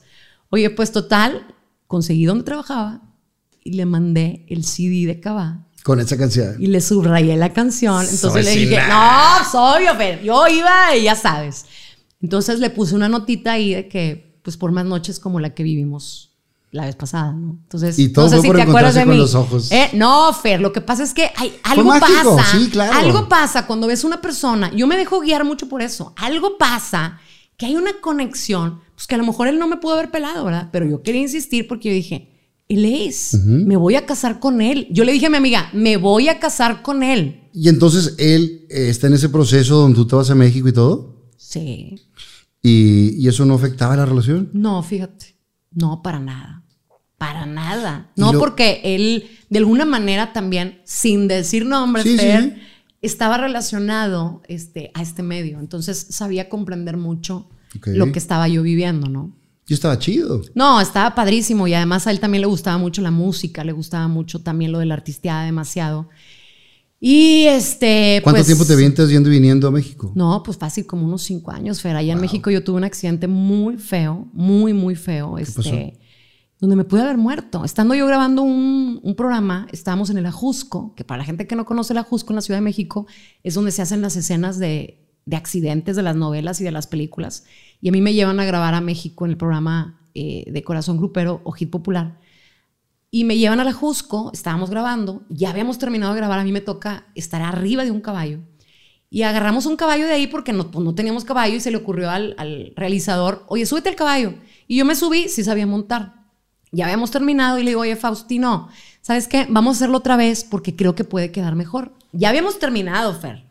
Me subo otra vez al caballo y cuál va a ser mi sorpresa, que pasa un perro ladre y ladre y ladre, el caballo se asusta y le da pero le da una velocidad tremenda, tremenda, tremenda. Había precipicios, había cosas espantosas. El caballo me avienta muy lejos de donde estaba la cámara. O sea, le corrió el caballo. Caigo yo y lo único que yo estaba tirada y solamente me alcanzó a ver la mano y mi mano estaba al revés. No, yo me acordaba mucho de Superman, de Christopher Reeves, que decía, cuando yo me caí no sentía mis piernas. Si puedes mover los dedos de los pies, significa que no te pasó nada en las piernas. Yo fue lo primero que hice, de estar tirada. Yo no sabía qué me había pasado, pero quería mover mis dedos de los pies y sí los alcanzaba a mover. Llegan corriendo porque cuando trabajas en México no va una persona. No, allá hay producciones grandes. Un ejército. Entonces llega el ejército, de cuenta, el realizador, el microfonista, el guionista, el de la combi, porque en aquel entonces la unidad móvil era una combi.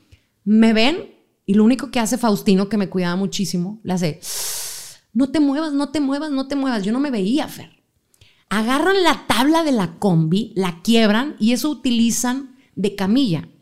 Yo no sé por qué no me llevaron, estaba muy lejos un hospital, pero había un hospital más cerca, no sé en qué cabeza eh, les tocó a ellos, que me llevaron al Hospital Ángeles del Pedregal, allá en, en México. Entonces llego y, y me decían, por favor, no te duermas, no te duermas, no te duermas, Mónica, mantente despierta, Mónica, man-". y hablando y hablando y hablando. Oye, pues total, haz de cuenta, me puse yo el brazo así, me fui al hospital y no te duermas, no te duermas, no te duermas. Total, en ese entonces, mientras yo estaba en la ambulancia, dan la noticia en Ventaneando de que me había accidentado y en mi casa No sabían. No sabían. Uy. No sabían. Se entran por ahí. Entonces, llego yo al hospital y yo no tenía a nadie en México, Fer. Yo no tenía a nadie, yo iba sola. O sea, no había un amigo mío en México más que con la gente que trabajaba. Entonces me habla este Toño, me habla Sergio Pérez Grobas y me dice, oye, ¿sabes qué, Mónica? te tienen que operar ya, de urgencia. Te desestrozaste la muñeca, ya viene tu familia en camino. Yo no había hablado con mi mamá, no había hablado con mi papá, no había hablado con nadie. O sea, yo estaba, de cuenta, así, en el hospital. Este, y me dicen, ya vienen, ya les compramos los boletos de avión, se van a venir a México a estar contigo en el hospital, te tienen que operar ya. Necesito que decidas una cosa. Es, te esperas a que venga tu mamá, que va a venir mortificada, así me lo dijo, va a venir en el avión mortificada y luego se va a mortificar más cuando te operen o firmas la hoja, la firmo yo, te operan y cuando llegue tu mamá tú ya estás operada. Y dije, ¿sabes una cosa, Sergio? Yo ahorita no tengo a mis papás aquí. Tú eres mi papá. Entonces dime qué hago. Y me dijo, opérate ahorita. Entonces este, me operé, Fer. Me, me llegué a sentir sola en ese momento porque si me pasaba algo, pues no iba a ver a nadie de mi familia. Pero me sentía arropada porque siempre me cuidaron mucho ahí. Entonces, méteme a operar. Ahora deja, o sea, nunca se me, me, pasó por la cabeza cómo voy a pagar esto, porque estaba en uno de los mejores hospitales. Y dije, ¿qué onda? ¿Cómo lo voy a hacer? Oye, pues total, ya me operaron, anestesia general porque me destrocé el brazo, me lo destrocé, traía fracturas en las dos rodillas, la cadera, las costillas, el cuello, la mandíbula y el brazo. O sea, pudo haber sido fatal. O sea, no, no, no, o sea, me golpeé tremendamente, tremendamente me golpeé, o sea, estaba mal. Entonces me operan, que esta fue la, la, la lesión más fuerte. Salgo, Fer, y de no conocer a nadie en México, mi cuarto estaba lleno de gente. De todos mis compañeros de Azteca, aunque yo iba y venía, iba y venía, pues conocía mucha gente ahí. Todos estaban afuera del cuarto, en el pasillo, esperándome, Fer. Y eso para mí significó mucho. Obviamente llegó mi mamá, llegó mi abuelita al hospital. Nunca me dejaron sola, pero fue algo bien difícil en donde yo dije, me, puedo morir. Pero gracias a Dios no fue así, Fer. Y, tuvo que haber marcado tu vida también. Y después de ahí decidir, ¿le quiero seguir por este lado o quiero No, siempre no dudé, Fer. No dudé. ¿Nada? Nada, nada, no dudé. Por un accidente, no. Vámonos, lo que sigue. Aquí estoy lista y aquí con el, con el brazo enyesado. Vámonos a grabar. Vámonos a grabar. Yo ya estoy lista.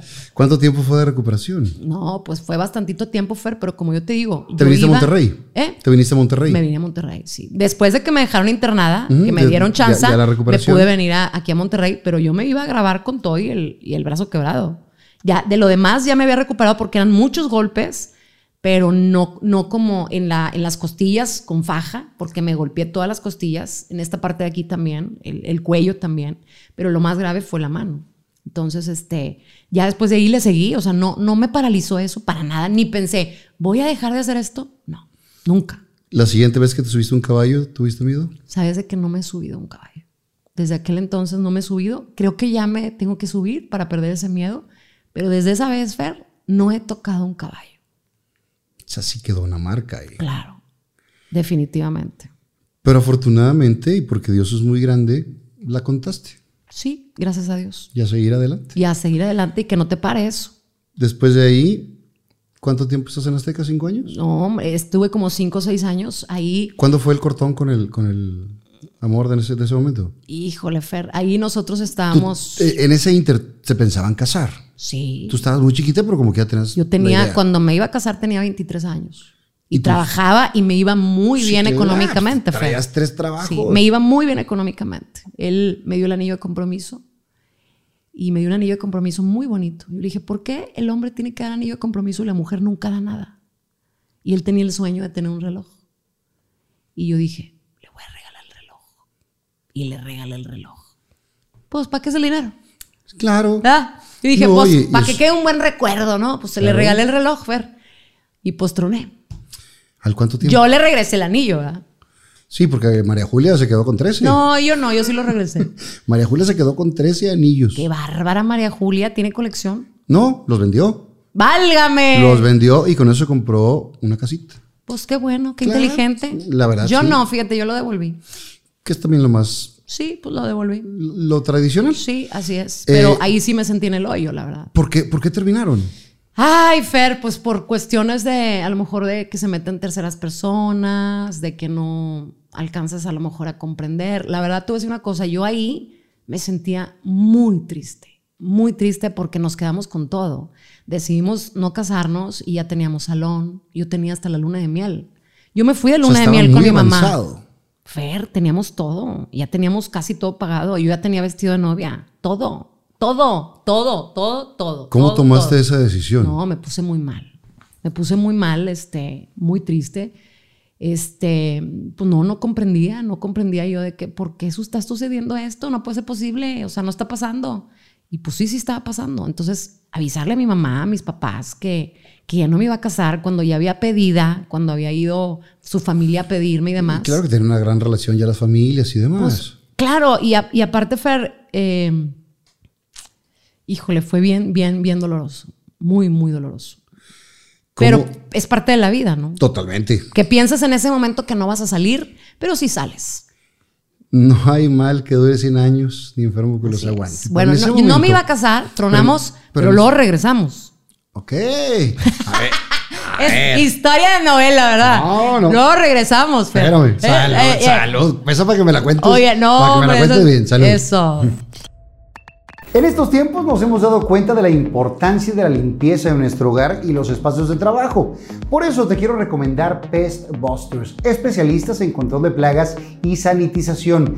Tenemos tecnología de última generación para erradicar plaga de termitas pre y post construcción, insectos rastreros y voladores, roedores, serpientes, plagas de jardín y todo tipo de soluciones para que tus espacios estén libres de plagas y de enfermedades. Estamos convencidos de que nuestro entorno debe ser el más seguro y es por eso que te ofrecemos un servicio de protección con los mejores productos y los mejores métodos. Damos servicios en todas las áreas, en la industria, bodegas, comercios, residencias y fraccionamientos, restaurantes, escuelas, parques públicos, hospitales, gimnasios y dependencias de gobierno. Expertos en sanitización y desinfección de áreas hospitalarias, tanto públicas como privadas. Nuestra tecnología elimina el 99% de los virus, bacterias y otros gérmenes. Nuestro equipo es ideal, seguro y efectivo para quirófanos, salas de espera, baños, habitaciones de hospital y equipo médico.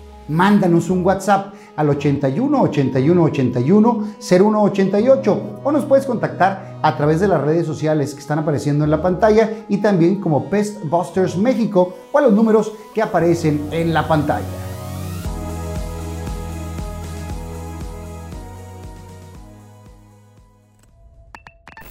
¡Salud! Salud por esa, pero cuéntame que nos quedamos ahí a la mitad. ¿Cómo que después de cancelar todo, que ya tenías todo listo para la boda, cómo fue que regresan? Pues regresamos, Fer, la vida, el, tiempo, quizás nos hizo reflexionar y volvimos. Volvimos, pero después ya eh, como que crecimos, maduramos y yo ahí me di cuenta que a lo mejor no íbamos por los mismos caminos. Y ahí yo decidí, ¿sabes qué? Ya No. un cierre definitivo. Dicen que cuando un vaso se quiebra, ya no lo puedes pegar. Entonces, tristemente, a lo mejor ya no lo pudimos pegar. Yo le dije una vez a, a una amiga que tenía una relación que cortaba y volvía, cortaba y volvía. Le dije, mira, es como un refresco que te lo sirvo y ahí está muy bonito. Lo dejas con el tiempo, el refresco se le va a ir el gas. Claro. El refresco ya no va a estar a una temperatura eh, igual que como, como te gustaba. Puedes tomártelo. Puede ser el mismo refresco, pero ya no sabe igual. Así es. Eh, tal vez eso fue lo que ocurrió, Fer, que a veces te pones a pensar, ¿hice lo correcto? ¿Qué hubiera pasado de mi vida si, si hubiera hecho mi vida con él? Porque lo llegas a pensar en algún momento de la vida. Pero después te das cuenta que aprendemos de esas que todo pasa situaciones. por algo. Todo pasa por y algo. por algo no pasa. Exacto, así es. Pero si caes en una depresión. Ay, Fer, cuando en su momento no me casé, que yo creo que muchas chavas se van a ver identificadas conmigo, piensas que estoy haciendo mal. O sea, no estoy hecha para el amor o qué. Porque no- esa fue, no, no fue la única. En dos Es, ocasiones. es mucho más, es mucho más difícil tomar la decisión de no casarte a casarte. Porque ya tienes todo y dices, bueno, pues al. No, el avisarle a todo mundo que no te vas a casar y que todo mundo ya pensaba que ya te ibas a ver vestida de blanco y avisarles a todos de que pues tronó el asunto, tronó la pistola y no va a haber boda. ¿Cómo superas ese momento? Sabes de que siempre e- ese momento estaba yo muy, muy, muy triste y, aprendes a sobrellevarlo, a decir, ¿sabes qué? Pues no puedo cambiar nada, no puedes cambiar absolutamente nada. Creo que mis papás a mí me ayudaron mucho a poder salir de esa tristeza y de esa depresión porque tú decías, oye, yo me siento muy exitosa en lo que hago, pero en el amor no estoy jalando. O sea, el amor no me está funcionando. ¿Por qué? ¿Por qué? ¿Qué, qué, qué mal lo tengo yo de que no me esté funcionando esto? Entonces, tiene que ver, un, para ser feliz, tiene que haber un equilibrio en tu vida, porque de nada te sirve sentirte exitosa profesionalmente si no tienes también la otra parte que es tu complemento, una relación amorosa que te va a hacer todavía más feliz de lo que ya eres. Entonces yo tenía mucha felicidad, pero en ese aspecto y en esa área de mi vida, no. Todas las áreas las tenía increíble, pero el área del amor, Fer, no. ¿Y tú crees que todos los humanos estamos diseñados para casarnos? No, no necesariamente, no necesariamente, pero sí tenemos áreas de nuestra vida que se llenan de una forma. Entonces, el área del amor creo que tú la llenas de diferente forma que yo. Yo soy una mujer ahorita casada y tú eres feliz así como eres y no necesitas tener a lo mejor una pareja de, de matrimonio y así encuentras tu felicidad y qué padre por ti. Pero también habemos personas que tú dices, a lo mejor yo estaba preparada para un matrimonio y me hace muy feliz estar casada. Entonces, creo que cada quien debe de buscar cuál es el equilibrio de esa área de su vida que es el amor. ¿Y qué es lo que te hace feliz dentro de cada área? Porque eh, estamos acostumbrados a las reglas sociales de que si tienes determinada edad, te tienes, que, casar. Si tienes tanto tiempo de casado, tienes que tener hijos. Si ya tienes un hijo, cuando viene el otro. Y es una presión social que muchas veces la gente lo cumple para no tener bronca socialmente. Pero a lo mejor no estaban diseñados para eso. Así es.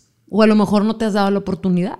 A lo mejor tú tienes la creencia de que no estás para eso, pero a lo mejor igual y sí. Pero toda tu vida has crecido con esa creencia de que no estás diseñado para eso. Pero ¿quién no te dice que llega un verdadero amor que te cumpla todas tus expectativas y tú digas, pues yo pensaba que no estaba diseñado para eso, pero a lo mejor sí. También puede pasar. ¿Verdad? Claro dentro del reloj. No pierdo la esperanza. Dentro del reloj de arena se me hace que ya está más No pierdo la esperanza, no, yo no pierdo la esperanza de tener una vecina que barra la calle. Pero puedes tener muchas vecinas. Ah, ya sé, ya me he dado cuenta, ¿verdad? Ya me ha tocado aquí ver algunas que barren. Este, bueno, de eso no estamos hablando, vecina.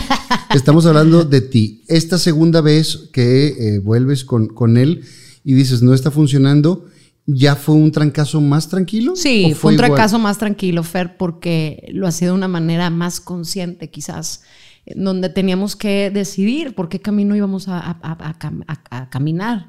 Entonces, creo yo que fue algo más pensado, algo más meditado, en donde duele, porque no sabes si estás tomando la decisión correcta.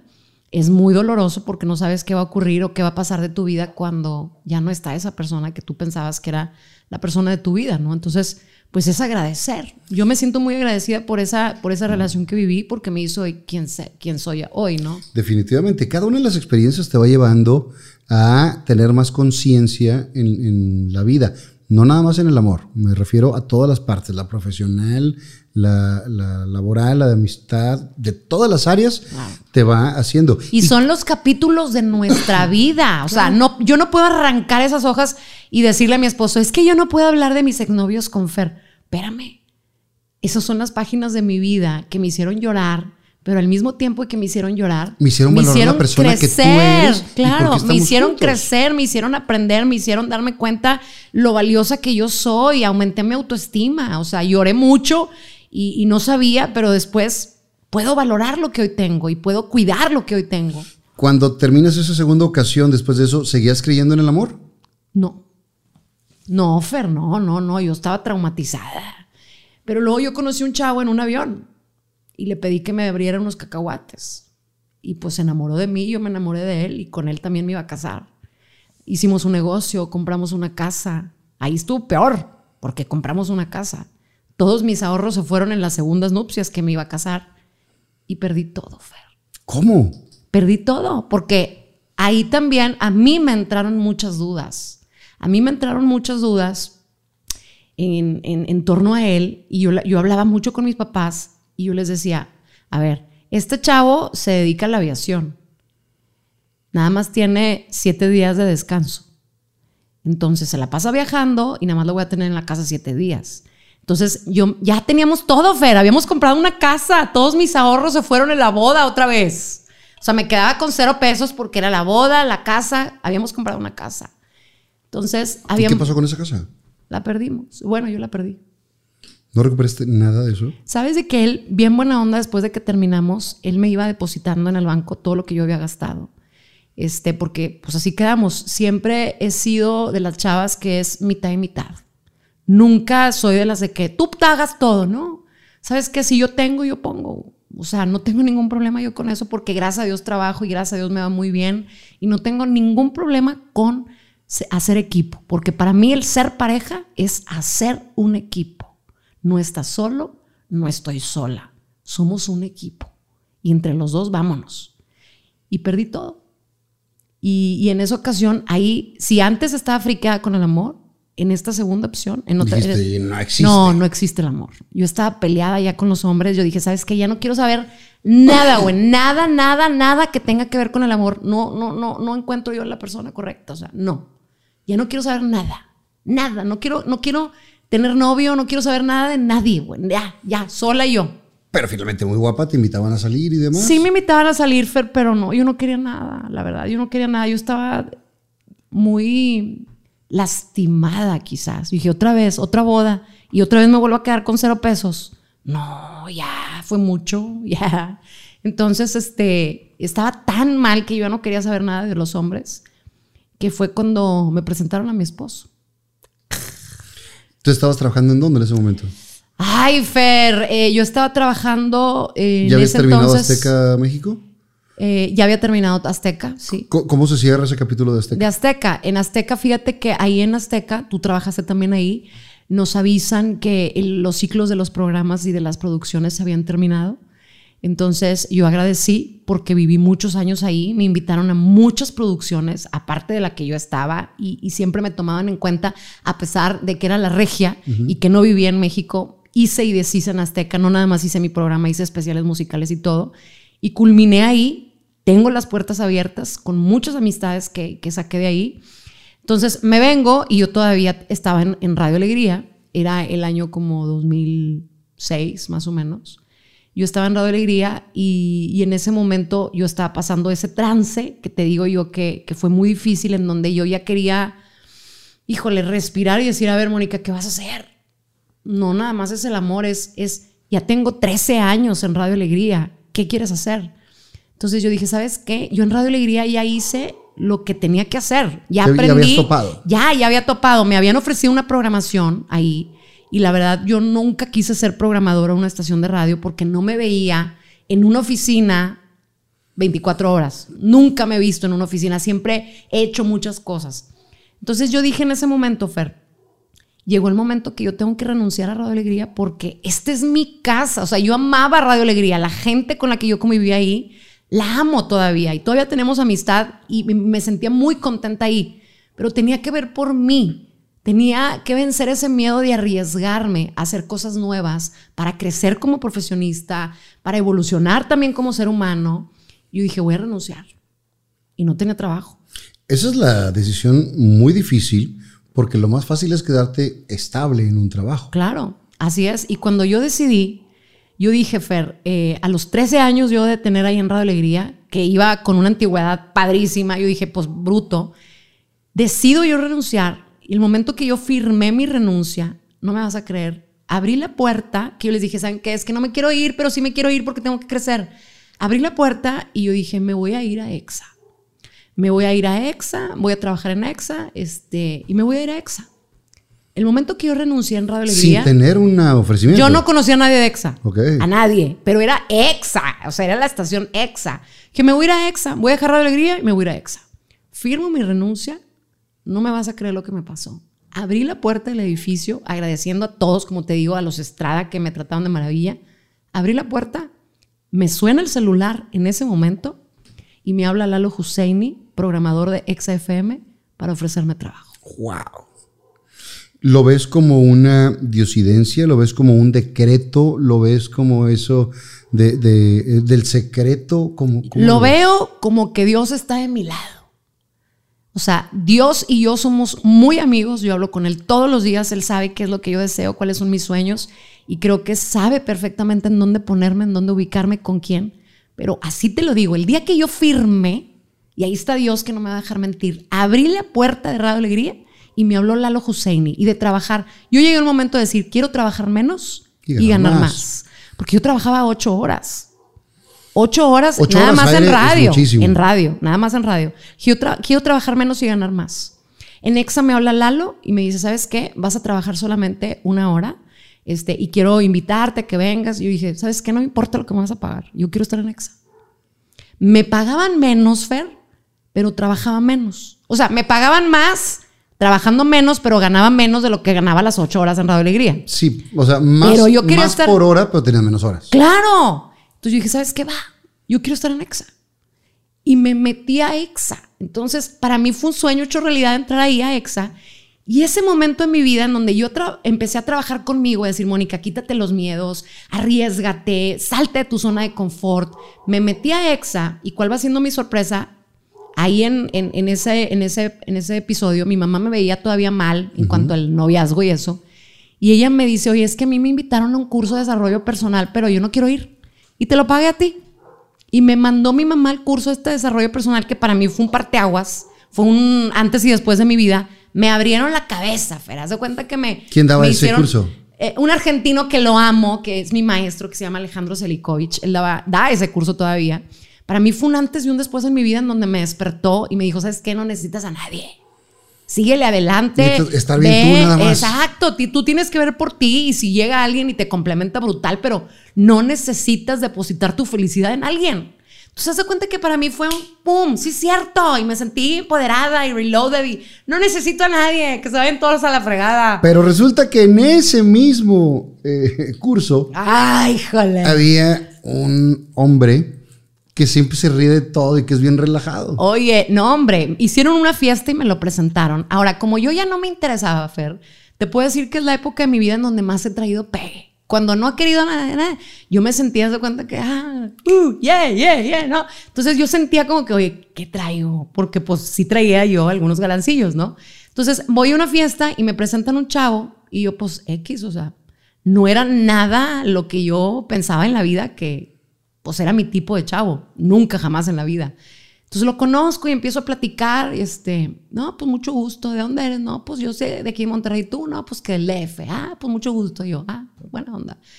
Oye, pues total, el trato de ese chavo, la, la primera vez que lo vi, yo iba sola a esa fiesta. Entonces me dice, ¿dónde vives? Le digo, no, pues en la linda vista. Oye, pues total, le digo, ya me voy, ya me voy. Entonces, ¿cuál va siendo mi sorpresa? Que cuando llego a mi casa, me doy cuenta que él estaba fuera de mi casa, me había abierto la cochera, o sea, él me había seguido.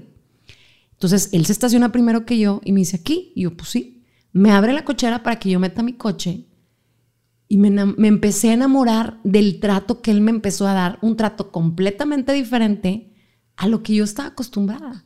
Entonces, él como que me insistía de que pues sal conmigo y sal conmigo y sal conmigo. Y yo pues sí salía con él, pero no era mi tipo. O sea, no era lo que yo buscaba o el perfil que tenía de hombre, para nada. Y lo que me enamoró de él, Fer, fue su trato. Trata como una reina. Me trataba con mucho amor, me daba mi valor como persona y como mujer. Y creo yo que, que me veía este, de una manera muy linda. O sea, me veía de una manera que ningún hombre me había visto. Y empezaste a recuperar la fe en el amor. empecé a recuperar la fe del amor, todavía con ciertas dudas, pero yo decía, me tengo que dar la oportunidad, porque si no me doy la oportunidad, pues no, no, no voy a ser feliz. Entonces, no todas las personas son iguales, no todo va a acabar en huir, no todo va a acabar en, tristeza y depresión, sino, pues tienes que tener fe, tienes que tener esperanza, ¿no? Y, y el abrir tu corazón y darte cuenta que no todas las personas te van a tratar igual, ¿no? Y, y que también no nos la sacamos en una feria. Uno elige. Así es, uno elige. Y hay que tomar esa responsabilidad también, para bien y para mal. Así Porque es. cuando elegimos mal, eh, echamos la culpa de que no, es que es así. No, no, ¿qué, qué hiciste clic con esa persona si no estaba bien, si no estaba sano? Así es. Y es lo que decías de la importancia de, de estar bien como personas, no esperando que alguien te venga a hacer feliz, sino tú estar bien y compartir esa felicidad con una persona que está es. bien. Y sanar lo que tienes que sanar, porque uno primero tiene que sanar. No puedes dar aquello que no tienes. Entonces, si uno no está bien, pues primero tienes que estar bien tú. Si quieres estar bien con una persona, pues primero tienes que estar con la más importante, contigo mismo, ¿no? Definitivamente. ¿Cuán- ¿Al cuánto tiempo se hacen novios? Eh, luego, luego, Fer, a lo que íbamos, vámonos. Este, yo creo que como seis, siete meses duramos ahí platicando. Nos hicimos novios, duramos un año y medio. Y él me dijo que si me quería casar con Tú él. ya has platicado tus historias. A él. Sí. A él le pasó lo mismo que a mí. Él se iba a casar dos veces y no se casó. Y yo, ¡chócala! Nos vamos entendiendo. Ya sabemos de lo que estamos viviendo. Entonces, por eso no me da pena platicarlo. Porque el que ahora se convirtió en mi esposo, él también vivió lo mismo que yo. Entonces, o sea, sabían el proceso, sabían sí, todo. sabíamos el proceso y él, al igual que yo, estaba también ciscado, ¿no creas? Qué chida historia. Sí, no- no- está no padre, sí. ¿Y estabas trabajando en ese entonces en dónde? Estaba trabajando en EXA. Ahí en ese momento ¿Nada yo en estaba trabajando en EXA. Así es. En ese momento de mi vida surgió algo bien padre porque estaba yo con él y él ya me había pedido que si nos casábamos. Y ese momento de que nos casamos, que yo quería trabajar en EXA, me hablan de Televisa Monterrey por primera vez. Me habla Francisco Cobos. Entonces Francisco Cobos me pide que me vaya a trabajar los fines de semana noticias y empieza, él ya me conocía y empieza a hacer toda la papelería de, de- para yo entrar a Televisa. Y yo decía, wow, o sea, todo me está cambiando. Todo está fluyendo. Todo está fluyendo y la energía está bien padre. O sea, la energía estaba de que... Tú eres una mujer muy de energías. No, mucho. Y muy mucho. perceptiva. Dema- demasiado. Entonces, hace cuenta que Paco Cobos me dijo, ya vas a entrar a noticias los fines de semana. Y en ese momento me habla Ana Luisa. Me dice, ¿sabes qué? Te quiero para los sábados en producción. En ese momento no se podía trabajar en noticias y en producción juntos. O trabajabas en noticias o trabajabas en producción. Entonces, pues en aquel momento yo decía, pues donde me paguen más. En producción me pagan más. Entonces, yo ya estaba casi, casi firmada con Cobos. Le digo a Cobos, oye, Cobos, me está hablando Ana Luisa. Entonces, me voy a tener que ir con Ana Luisa. Discúlpame. O sea, haz de cuenta que le renuncié a Cobos antes de entrar. Ya, él me habló primero. Entonces, yo le renuncio antes de entrar por irme con Ana Luisa. Entonces me meto a Televisa, entro a Televisa en el 2007, que este ¿Entraste a año cumplo 15 años en Televisa. Entré a un programa los sábados que se llamaba Sabadito Alegre. Entonces empiezo Sabadito. Alegre en agosto. Estaba Richie González, estaba Diana Cover, estaba Marcela Mistral, estaba Iván Martínez, que hicimos muchas canciones con él. Estaba El Zorrillito, de, de productor estaba Pepe Cárdenas y Verde. O sea, estaba bien para el programa. Estaba Lalo también. Muchos compañeros bien lindos ahí este, en Sabadito Alegre. Empiezo en Sabadito Alegre y nos duró el gusto muy poco.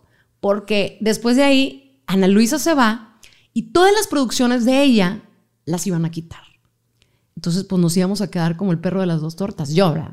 O sea, después de que le dijiste a Cobos que no. ¿Y qué pasó ahí? Entonces, Cobos me habla, pues yo ya despidiéndome de Televisa, yo, ay, me duró muy poquito el gusto. Y me dice, Cobos, espérame, yo te quería. Imagínate lo cual agradecida yo estoy con Cobos. Claro. De que él me pudo haber dicho, oye, pues tú renunciaste y adiós, goodbye, y ya no te quiero volver a ver en mi vida. Me volvió a hablar. Y entré los fines de semana a noticias de espectáculos en Televisa. ¿Cuál va siendo mi sorpresa? Que duré muy poquito en tiempo en fin de semana y me dice, ¿sabes qué? Te quiero pasar entre semana con Charles. ¿Tú estabas sola el fin de semana? Yo estaba sola el fin de semana. ¿Y Charles estaba solo todavía? No, ¿O todavía Charles estaba Ana? con Ana. Charles estaba con Ana, pero luego en ese momento se va Ana y a mí me dicen, ¿sabes qué? Te quiero con Charles en la mañana. Dije, no, el- me levanto nada más los sábados y los domingos en la- y acá despiértate a la las seis. ¿verdad? Pero era miedo, Fer, porque ese era el noticiero de la mañana, era Miguel Charles y yo no sabía cómo me iba a llevar con él. Sí, porque aparte en ese entonces Charles estaba oro, Guau, oro no, en todos no, no, lados. a no, mi compadre sí. le, le ponía en casa todavía. Lo, lo quiere muchísimo la, la gente. Y, y venía de ser una pareja muy exitosa con, con Claro, Ana. entonces imagínate ocupar ese espacio que dejó Ana. Para mí era, wow, o sea, no es cualquier cosa, no es sencillo, porque vienen las comparaciones. Y yo siempre decía, Ana es para mí una gran maestra. No, no, me, no quiero que me comparen con ella porque yo apenas estoy adentrándome, ya sé que tengo experiencia en Azteca, pero aquí a nivel local yo no había trabajado más que en el Canal 28. No traía referencia. No, no sabía yo qué rollo. ¿Y cómo es que entras con Charles así de la nada? De la nada, vámonos, siéntate ahí con él. ¿Y cómo te llevas con Charles en ese Me momento? llevo, eh, creo yo que tienes que aprender a, a saber que somos diferentes, porque al principio pues te sacas de onda, a ver cómo se trabaja. Y él fue un gran maestro en ese momento, porque se trabaja de diferente manera haciéndolo tú solo a compartir el espacio con alguien. Entonces creo yo que Charles fue muy, ¿cómo te diré?, apapachador conmigo, porque me supo enseñar cómo hacer las cosas En en, pareja, en equipo, porque es un ping-pong. Y es, eh, me callo para que hables tú y tú hablas y yo sigo. El no, el no este, los dos, este, a lo mejor... Tratar de lucirse uno más que el otro, exacto, sino no. apoyarse por un proyecto. Así es. Y te voy a decir una cosa, yo me di cuenta que esa relación de Charles y yo era como un matrimonio.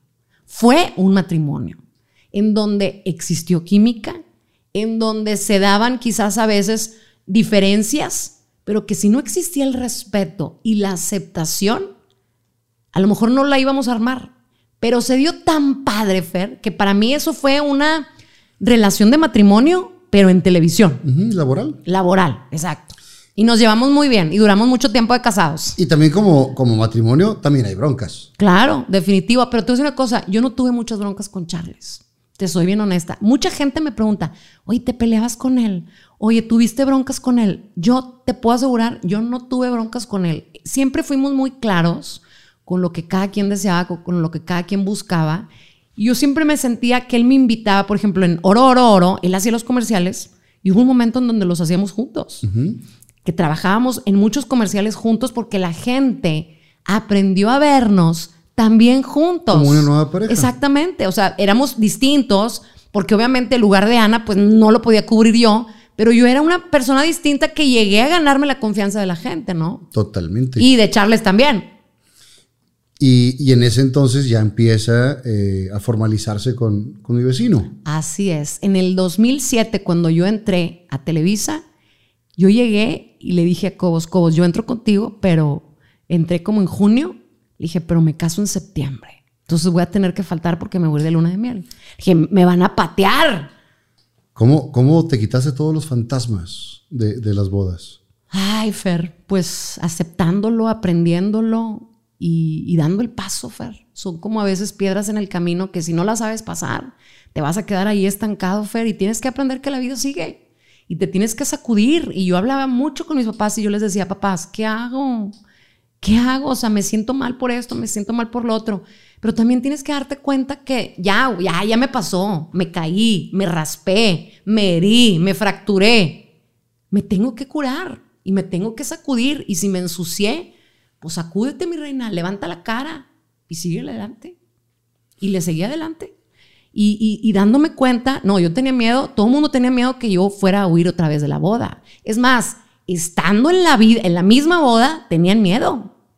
Y dije, no, no, no voy a huir, La no voy a tercera- huir. La tercera es la buena. No, la tercera es la buena. Es, la, es la vencida. Y me casé, fíjate, eh, cuando entré a Exi, cuando entré a Televisa, fue el mismo año que me casé. O sea, las tres cosas en un mismo año. O sea, es un cambio Drástico, 180 Fer. No, grados. no, no. O sea, fue Cambiaste algo. de dos empresas De todo, y, de todo. y por fin te casaste. Sí, así es. Y vino una lluvia ese 14 de septiembre torrencial, Fer, que decían, la lluvia es sinónimo de bendición. Y yo, pues ojalá. Tú sabes que cuando estábamos en el civil, porque primero me casé por el civil, Fer, se fue la luz. No se veía no nada. dijiste, "Es una Sí. señal, es una no, señal, es una deja tú. señal". La pluma con la que íbamos a firmar No- no, jalaba. Las copas del brindis se quebraron. Y yo decía, esto es una señal. Tengo que correr. Pero dije, no, Mónica, no importa que la pluma no sirva. Tienes que hacerlo. Y, te das cuenta que el amor y que el, matrimonio es una chamba de todos los días. Así es. Pero te casas, y te lo voy a decir de verdad, y- y- y creo yo que no me voy a equivocar, te casas de una manera inconsciente. Porque no sabes qué va a venir después. Te casas con expectativas de cómo crees que va a ser el matrimonio, pero en realidad suceden cosas completamente distintas a las expectativas ¿Tú que uno se forma en la vida. ¿Tú cómo pensabas que iba a ser? No, pues yo pensaba a lo mejor que iba a ser todo miel sobre hojuelas, que conocía muy bien a la persona, pero en realidad no conoces al 100% a la persona porque te tienen que suceder las cosas que suceden en un matrimonio Del día a para día. saber, claro, para saber cómo se va a comportar él, para saber cómo se van a comportar juntos, cómo vamos a solucionar las cosas que la vida nos vaya presentando. Entonces, yo la verdad te soy honesta, quizás me casé de una manera inconsciente. Y al momento en el que ya estás adentro, te haces consciente y dices, pues este es el camino que elegí. Yo creo que, de hecho, para casarse tiene que ser de manera inconsciente, porque si la piensas no le entras. Ay. O sea, cada quien habla como le ve la Claro, media. sí, sí, sí, Si pero piensas, no la verdad entras. a mí me fue bien, gracias a Dios. Y, y bueno, empieza una, un matrimonio, se empiezan a acoplar, Claro. se empiezan a, a conocer ya del día a día, que es donde sale el genio, donde amaneces de buen humor. Hay días que no se amanece de buen humor, porque así amanecemos. Y, y que a veces tiene que ceder uno, a veces tiene que ceder el otro, negociar y llegar a puntos medios. Así es, pero te voy a decir una cosa, mi esposo no se enoja. O sea, no tiene un carácter que tú digas, se enoja, se molesta, para Nada. nada, para nada, Fer. No, no tiene ese carácter, gracias a Dios, no lo tiene. Y, y es una bendición No, también. es una, no, es una super mega bendición, Fer, porque ni yo soy de las que crea conflictos, ni de las que se pelean, ni de las que se enojan, ni de las que... O sea, en primer lugar, no, no he tenido yo algo que me haga enojar, que tú digas, hemos tenido muchos problemas, o que él sea conflictivo, por ejemplo, que no llegue, eh, o llegue a las 3 de la mañana, o se vaya con sus amigos, o se alcoholice. Eso, eh, Jamás eso porque no me lo sueltas. Suéltamelo No, unos días. pues un día te lo suelto, hombre, ya, es más, ahorita en la noche. Suéltamelo unos días. Ahorita te vas con él, hombre. Como que vamos a llegar, porque de que llegamos, llegamos. Claro. Ni modo de que no llegamos a dormir. O sea, Pues quién sabe contigo, ¿verdad? Pero le doy permiso, ¿por qué no? yo siempre llego a dormir. No sé. No, no es cierto. No estoy. No, es- estoy, no me quedo despierta. No me quedo despierta. una vez que me marcaste porque no estaba mi carro y demás. Pero me mortifiqué por ti. Yo siempre me mortifico por Sí, ti. Cuando no estás y suena la alarma, ahí me tienes mortificada. E- Eres una hermana y cuando me he enfermado, tú y Gerardo siempre vienen. y me- Siempre, Y me, sí. si tienes medicina, siempre están al pendiente y me siento yo tranquilo porque no estoy solo. Y, y muchas veces yo soy el que nunca he pedido eh, ayuda o no la, la externo. Y, no, y yo, fíjate, soy muy respetuosa en ese, en ese aspecto. Yo sí te veo como un hermano, sí me preocupo por ti, sí estoy al pendiente de ti, pero también respeto esa parte de ti porque digo, no, tampoco, a veces puedo ser una hermana sobreprotectora, pero también me doy cuenta que si no pides ayuda, pues yo tampoco a lo mejor, te la- tú sabes que aquí estoy, tú sabes que yo vivo aquí muy cerquita y que para cualquier cosa, por ejemplo, me enojé mucho el día que tuviste un accidente y no nos hablaste y hasta mi esposo se enojó, dijo, ¿cómo que se fue en taxi? ¿Por qué no nos habló? Él lo decidió así y hay que respetar a Fer. Entonces, yo Porque quiero que tú sepas estaba- eso, estaba ¿eh? en shock. No, ya sé. o sea, ese pero día li- literal, cuando nosotros cuando te queremos muchísimo. Estaba en shock y no sabía cómo reaccionar. Y eso fue lo que se me ocurrió. Claro, pero tú no estás solo, Fer. Yo lo sé. A mí me da mucho pendiente eso, que a lo mejor te llegaras a sentir solo, que no estás solo, ¿verdad? Siempre estás muy bien acompañado, pero como quiera tienes a Porque tu está la vecina. producción, porque está la producción, está eh, los cuatro camarógrafos, Claro. el productor, está el switch. Está tremendo. Deberíamos hacer otro programa de hablar de las cosas que nos enteramos. Eh, cuando estás en esa parte del- de que te vas a casar y demás, un día platicando en el canal, eh, me entero que estás comprando casa, o que estás buscando Sí. casa para, para eh, formar un hogar.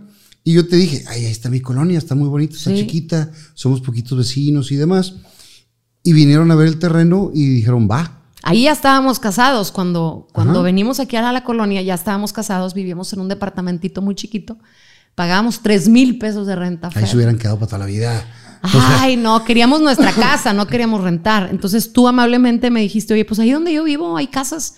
Le dije a mi esposo, pues vamos. Oye, llegamos y aquí era el fraccionamiento donde vive Fernando Lozano. Así te Así lo ¿no? anunciaban. Así lo anunciaban. Ah, pero de descuento no me hicieron, ¿verdad? Oye, pues total, este, pues teníamos ese sueño y, y nos dieron la oportunidad de comprar un terreno aquí, de poder construir. Tú nos acompañaste en esa construcción. Sí. Hicimos carnes Hace- asadas y tenemos fotos. Hay unas fotos que subió hace poquito Sí, Charles. Charles, sí, Que ¿te estábamos acuerdas? En, estábamos en la terraza, en la parte de- más alta. ¿Y, y qué fue? ¿2000? Estaba en obra gris, ¿te acuerdas? Sí, 2000. Pues en 2008, 2009, ¿no? 2008, 2009, por ahí. Porque yo tengo 14 años aquí, tienes como 12, Sí. más o menos. Y, y nomás te dije, el fraccionamiento es como Las Vegas. Lo que Sí. pasa en Las Vegas. Se, queda en Las Vegas. Y bueno, y lo he Y se ha respetado. cumplido, se ha cumplido obviamente, mira, yo pico de cera. Yo, como dice mi madre, ver, oír y callar. Y, y el día que me muera, vecina, tanto tú como la parca pueden hacer un cruce de datos y escribirme Tu biografía. mi biografía. No, hombre, no. Imagínate, nos van a pagar un chorro de dinero por soltar la lengua. Estaría, estaría divertida. No, estaría divertido. la Estaría verdad. chida. Está padre. Eh, dices que en estos 15 años que vas a cumplir matrimonio, Sí, este año cumplo 15. en estos 15 años no se han peleado. Gracias a Dios, no, Fer. Solamente. ¿Cómo le hacen? O sea, digo, alguien que diga. Te soy "Ay, bien honesta, ¿cómo- te cómo soy bien van a honesta. pelear?" Sabes que nuestros carácter, digo, dime, mi esposo tiene muchísima paciencia. Sí. Me respeta mucho, yo lo respeto a él, me da mucha libertad, me da mucha confianza y creo que esos son los buenos cimientos de una relación. Que tengas la libertad, que tengas la confianza, que él sepa lo que tiene, que yo sepa lo que tengo, que nunca dudes de quién está contigo enfrente y con quién estás compartiendo la vida. Entonces, creo yo que en eso se basa una buena relación, que los conflictos a veces que pueden suceder se pueden solucionar si los hablas y si pides las cosas cuando las necesitas y las dices. Yo te, yo te he platicado en algún momento, él viajaba demasiado, mucho viajaba porque tenía mucho trabajo y viajaba. Hubo un momento que yo le dije que yo me sentía triste y yo le dije, ¿sabes qué? Estás viajando mucho y me estás haciendo mucha falta. A mí, a las niñas, nos estás haciendo mucha falta. Ya tenías a las niñas. Ya tenía yo a las niñas. ¿Y sabes qué hizo él, Fer? Después de que yo estaba a lo mejor aguantándome, le digo, no le digo, le digo, no le digo, le dije, ¿sabes qué le hizo? dejó de viajar, Fer. Entonces creo yo que el, que te demuestren que están dispuestos también a hacer algo por cambiar la relación y por mejorar ese aspecto, porque no es lo mismo que tú tengas un problema y tu pareja no esté dispuesta a hacer algo. Ahí vienen las discrepancias y ahí vienen los conflictos. Entonces, cuando existe un conflicto y lo hablas y la otra persona tiene la disposición de arreglarlo, es increíble porque te, te, estás dando cuenta que sí le importas. Totalmente, pero también habrá alguien que esté eh, pasando el mismo caso, pero que la persona que viaja no tenga la oportunidad porque es el sustento de la familia. Sí. Y, también podemos decir, a ver, él lo pudo hacer y pudo, pudo, él pudo adaptarse Se pudo a, eso, a, tu necesidad que le expresaste, que eso es indispensable expresar lo que cada quien necesita en, una, en una relación pero hay veces que finalmente si, si se partía la madre trabajando y viajando... No, eso mis respetos, definitivo, porque gracias a Dios jamás en la vida me ha faltado algo. Tengo un hombre sumamente responsable, que yo no sé qué onda con los recibos. Tengo un esposo que es sumamente responsable y que yo no tengo una queja de él, no tengo.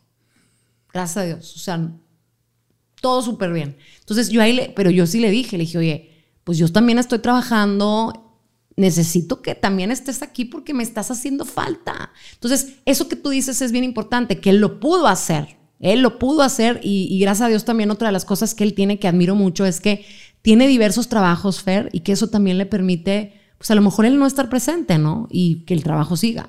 Eso está padre. Sí. Y, se han acoplado muy bien y han hecho un gran matrimonio. y durante un tiempo tenían la ilusión de ser padres. Sí, Fer, cuando nosotros nos casamos, yo era de las mujeres que fui al ginecólogo antes para que me revisaran y me dijeran, ¿sabes qué? Todo está bien, estás tú súper bien sana. Entonces nos casamos, eso fue antes, yo fui con la ginecóloga para que me revisara, que te dijeran cómo te vas a cuidar y todo eso, ¿no? Entonces voy y ya me caso. Cuando quisimos empezar a, buscar un bebé, pues me doy cuenta que no, no jalaba y no jalaba y, me bajaba y la prueba de embarazo y nada y nada y nada y nada. Y yo decía, yo soy muy desesperada, o sea, a lo mejor ese es un error que yo tengo porque no me esperé un año, o sea, me esperé meses de nada, nada, nada, nada y fui con el ginecólogo. A ver, ¿qué está pasando? ¿Por qué no me está pegando? ¿Por qué no me embarazo? Es bien triste cada mes ver que te viene tu periodo y que no lograste un embarazo. Entonces me dijo, es que sabes que todo en ti está bien. Entonces le doy gracias a Dios que la ginecóloga me dijo, trae a tu esposo Llevo a mi esposo y me dice, ¿sabes qué? Eh, necesitas hacerte estos estudios. Entonces mi esposo se empieza a hacer estudios y le dice, ¿sabes qué? Yo no te puedo ver. No nos dijo nada, me dijo, yo no te puedo ver, tienes que ir con un urólogo. Entonces mi esposo va con el urólogo, Fer, y le mandan a hacer más estudios. Para no se te el cuento, le detectan a él que tiene, no le dolía nada, nada. O sea, él no sentía nada, le detectan que tienen unos tumores. Ay, jole. Entonces yo ahí, Fer, yo ya no pensaba en un hijo.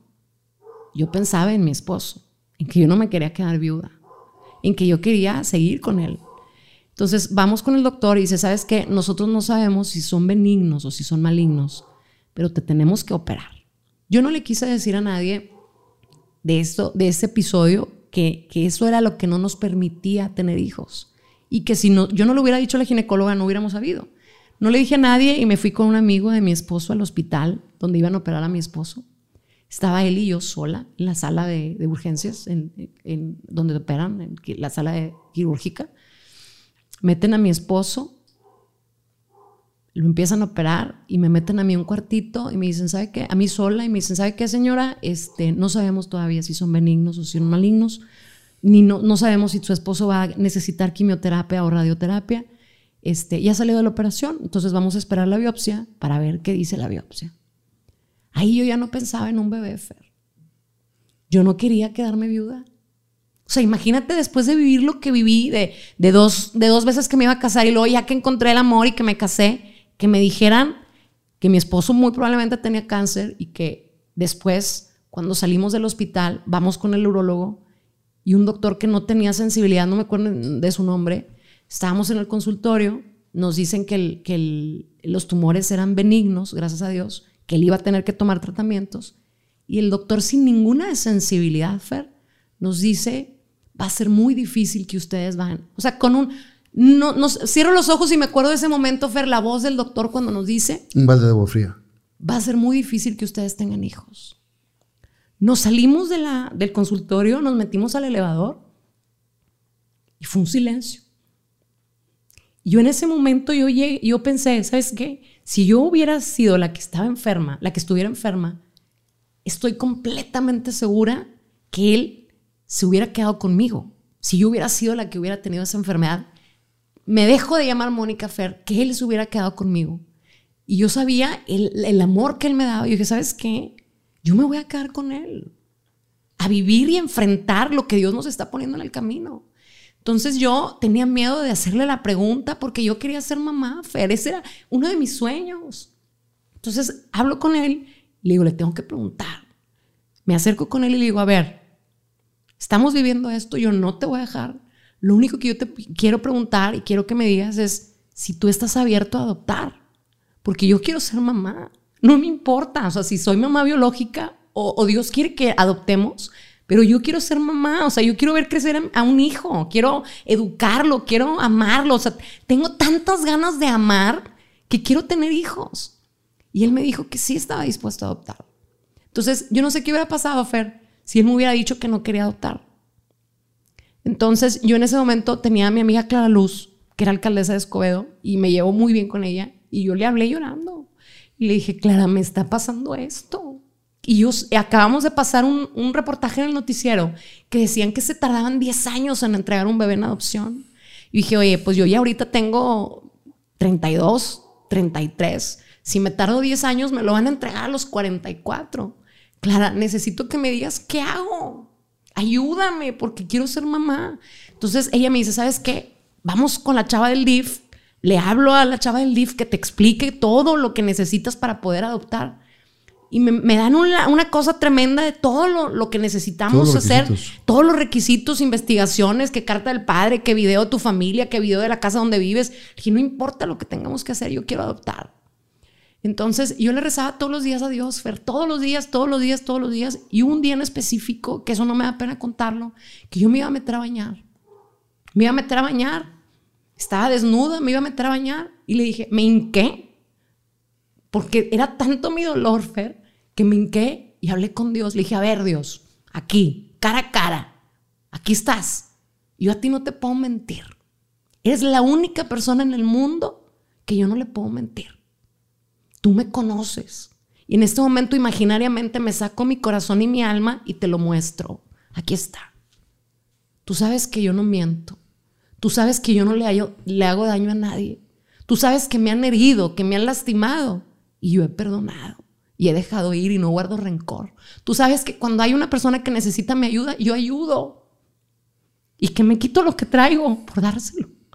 Lo único que yo te pido es que me des la oportunidad de ser mamá. Si tú quieres que yo adopte un bebé, que mi esposo y yo adoptemos un bebé, muéstrame el camino, házmelo fácil. Yo voy a aceptar esa decisión que tú quieres de mí. Si quieres que adoptemos, la voy a aceptar.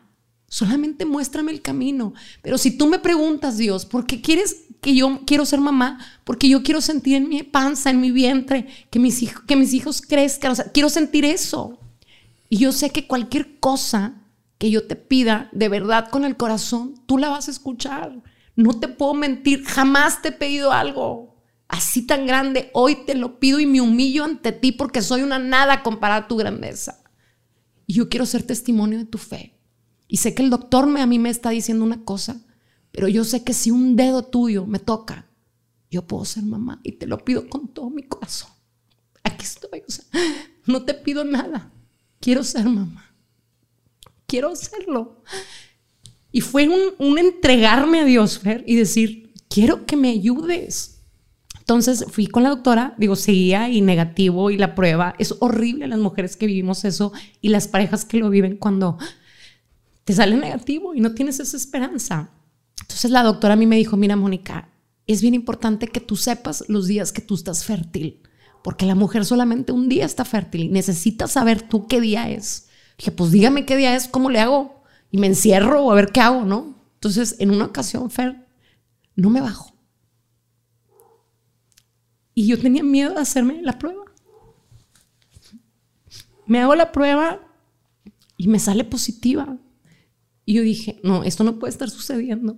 Le hablo a la doctora y me dice, Mónica, tranquila, puede ser un falso positivo. Necesitas irte a hacer un examen de sangre para saber qué, qué, está ocurriendo, porque en muchas ocasiones es tanto tu deseo que puedes tener un embarazo también psicológico. Claro.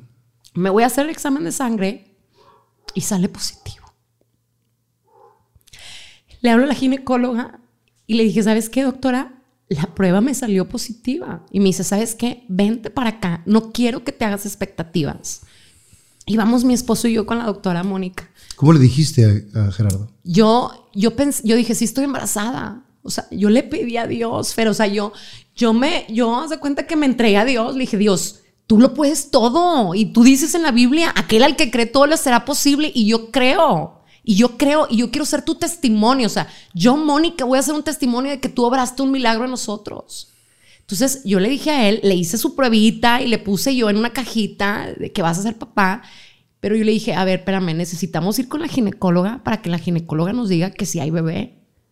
Entonces vamos los dos, con miedo, me acuestan a mí en la cama para hacerme un eco y empieza la doctora a revisarme el estómago.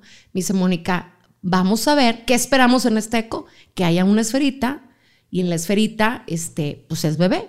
Entonces, vamos a ver si hay esferita. Me descubren y me empiezan a, revisar la, el vientre. Dice, hay una esferita, pero no sabemos si existe corazón. Puede haber la esferita, pero no puede haber corazón. Entonces dice, vamos a ver si se escucha el corazón. Le sube el volumen del aparatito y escuchamos un corazón. Me sigue revisando la doctora y me dice, mira, este es el líquido amniótico, está muy bien el bebé, mide tanto, mide tanto. Y me dice, Mónica, ¿qué crees? Hay otra esferita. Pero no sabemos si hay corazón. Pone el aparatito y se empieza a escuchar un corazón. Y nos dice la doctora, felicidades, van a ser papá de cuates. Mi esposo y yo agarrados de la mano, mi esposo se hizo para atrás de la pared como que se asustó, yo no sé, y empezamos a llorar, Fer. Empezamos a llorar porque Dios nos dio un happy hour, nos dio un dos por uno. Entonces, aquello que veíamos tan lejano y tan imposible, Dios nos premió y nos hizo ese milagro. Ese milagro que se tardó ocho meses en llegar a nuestros brazos y que se llaman hoy Valeria y Carolina, que tienen 11 años y que son nuestro milagro de Dios y que por eso somos testimonios de fe. Entonces, a, a, aquellas amigas que a veces no se embarazan, les digo yo, aquel al que cree, todo le será posible. Es un gran testimonio. Ay, no, Fer, hermoso testimonio, el mejor que tengo. Cuando, cuando tú hablas con Dios, eh, ¿tú escuchas a Dios? Yo siento a Dios. Yo hablo mucho con Dios. Todos los días hablo con Dios. Pido por las personas. Tengo una comunicación muy padre con Dios. Lo tengo en mi corazón y le pido que se quede en mi corazón. Le pido que me deje ser herramienta de Él. Así literal le digo, cuando ya a veces he pensado que ya no estoy a lo mejor para estar en los medios y le digo, ¿sabes qué Dios? Yo no elijo. Tú ponme donde, donde tú quieres que esté. Ayúdame a decidir, porque a lo mejor si yo decido me puedo equivocar. Y, he estado a lo mejor a punto de salirme y él me dice, ¿sabes qué? No, te necesito todavía aquí. Entonces yo me dejo guiar por lo que yo siento que él me dice, ¿me entiendes? Entonces yo he visto muchos, muchas cosas y yo le digo, utilízame. Yo quiero ser tu herramienta, yo quiero ser parte de tu ejército, yo quiero ser parte que la gente vea, aunque sea un poquito de ti en mí, pero ayúdame porque no soy perfecta, soy un humano y los humanos nos equivocamos. Ayúdame a no tener envidias, ayúdame a perdonar, ayúdame a ver a las personas con amor, ayúdame ayúdame a, no tener cosas feas en mi vida. Que es, a veces son, pues es parte de la vida que, que se te mete el diablo, ¿no? Y traes cosas negativas, pero le digo, a ver, espérame, necesito que me ayudes porque yo no quiero ser así. Yo quiero ser una persona buena y ver el mundo con ojos de amor y hacer lo posible por dejar una huella. Y, tan es así, Fer, que siempre le digo, utilízame, aquí estoy, tú, tú, tú muéveme. Yo soy materia dispuesta. Y finalmente te mueve y te pone eh, en diferentes puntos para que tu voz sea escuchada y haga eco en muchas personas. Y así lo has hecho porque hay testimonios donde la gente te agradece palabras que le han tocado y cambiado la vida. ¿Cuántos no te han llegado a través de las Muchísimos, Fer, pero yo siempre le pregunto a Dios y le digo, ponme las palabras que alguien necesita escuchar en mi boca dime qué hago, cómo actúo, qué le digo. Y a veces, en ocasiones, dejo que él hable. O sea, sí, digo, ¿sabes qué? No quiero ser yo, habla tú. Y a veces yo me sorprendo de las cosas que me salen. Digo, ¿de dónde lo saqué? No sé. Pero hay que darle a Dios la oportunidad de actuar también a través de nosotros. Y yo siempre se lo digo, utilízame, yo quiero ser tu herramienta y tú sabes que yo soy tuya. Utilízame. Entonces, este, eso es algo muy bonito que trabajo todos los días en eso, en tener esa espiritualidad y esa comunión con Dios. Nos regresamos un poquito. ¿Cuánto tiempo duras con Charles en, el noticiero? Híjole, con Charles duré eh, hasta, entré en el 2007, duré como siete años. Hasta 2014 más 2014, o menos. cuando después me operé. Y después de que me operé. ¿Subiste mucho de peso? Subí mucho de peso después de mi, de mi embarazo. Fue un embarazo gemelar subí mucho de peso y después creo yo que me afectó mucho que una de mis hijas cayó en cuidados. Todos, todos los miembros de mi familia han pasado por situaciones difíciles en cuanto a salud. Mi esposo con esos tumores. Luego cuando nacen mis hijas, mis hijas nacen con un problema pulmonar y Valeria se tuvo que quedar en el hospital porque traía un problema pulmonar. Entonces, la doctora a mí me hizo la, la, la, gran oportunidad de extenderme mi estadía en el hospital, pero ya llegó un momento en donde no me podían extender la estadía y yo me tuve que venir a mi casa y a dejar, dejar a Valeria en cuidados intensivos porque tenía ese problema. Entonces, el no traerme mi equipo completo a la casa, eso me hizo, no siento yo que fue una depresión postparto, sino fue una depresión o tristeza por lo que estaba ocurriendo con una de mis hijas. Entonces, y les quiero comentar que estas sillas el librero que están viendo en el programa de Fernando Lozano Presenta son nada más y nada menos que de chocolate muebles. Ellos tienen una gran variedad en salas, comedores, recámaras, mesas de centro, accesorios, tapetes y mucho más. A mí me encantan todos sus productos, ya que son la combinación perfecta entre calidad, buen diseño y precio justo. Así que no esperes más y tómale foto a la pantalla para seguirnos en nuestras redes sociales y puedas conocer los muebles de tus sueños en Chocolate Muebles. No siento yo que fuera una depresión postparto, sino fue una depresión o tristeza por lo que estaba ocurriendo con una de mis hijas. Entonces yo sabía que Dios no me iba a abandonar y que no me iba a quitar a mi hija después de, lo que habíamos vivido. Gerardo se quedaba en el hospital porque yo tenía que cuidar a Carolina y yo mandaba mi leche materna al hospital para que se la dieran a mi niña. Fue también muy difícil. Después de que vivimos lo de él, vivir lo de mi hija que estaba luchando con esa enfermedad de los pulmones como 20, 25 días, Fer. Pero fueron 25 días que parecieron 10 años, ¿verdad? Y, además de eso, que tienes que estar al 100 para una. Así es. Y estar para la otra, aunque no estuvieras físicamente. Así es. No, íbamos a visitarla. A mí me daban la oportunidad de entrar a cuidados intensivos y también era bien triste ver a tu hija con muchísimos aparatos. Eh, inyectada, conectada, con muchos, muchos aparatos. Era muy doloroso. Y, creo que Dios nos hace pasar por ese tipo de experiencias para poder tener la empatía con otros papás que también viven lo mismo. Y yo le agradezco a Dios por cada una de las cosas que nos ha dejado pasar, incluyendo las veces que no me casé, porque hoy me permite poderle hablar a alguien porque yo tengo esa experiencia. Y no es lo mismo darle un consejo a alguien cuando tú no has vivido esa experiencia que cuando ya la viviste. Totalmente. Entonces, esa experiencia para mí con Valeria fue muy difícil el, verla así, tan chiquita, tan inocente, que no podía hacer nada por sí misma, y pedirle a Dios que me ayudara, o sea, que me ayudara a sacarla adelante, que mi hija pudiera con ese problema pulmonar, y, y después ya, gracias a Dios, fuimos con Carolina a recoger a su hermana al hospital y a poder estar juntos en la casa. Pero sales del noticiero con Charles. Así es. No, de- en el noticiero, eso fue muy, muy al principio, muy al principio cuando, yo me embaracé, haz de cuenta que apenas estaba adentrándome con Charles. En el 2014, después de yo pensar eh, si me sometí a una operación o no, pues yo dije, ¿sabes qué va? Me voy a operar. Quiero bajar de peso. Quiero crear ¿Te una versión de mí. afectaba? Me afectaba en cuanto a mi salud, Fer. Me afectaba en que me dolían mucho ya muchas partes de mi cuerpo. Yo no me sentía mal físicamente, o sea, pero ya en mi salud se estaba viendo mermada, ya no tenía tanta energía, ya subía los escalones despacito. Entonces yo dije, ¿sabes qué? Pues quiero hacer algo por mí. Entonces, ¿sabes? Este, me fui con el doctor Zapata y yo dije, no, no me quiero operar, simplemente quiero quitarme dudas, ¿no?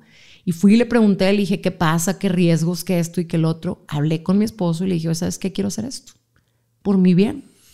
Quiero Y durarle claro, más tiempo a mis hijos. No, todo. no, mi esposo me apoya en absolutamente todo. Todo, todo, todo, todo. Dijo, va, pues órale, hazlo.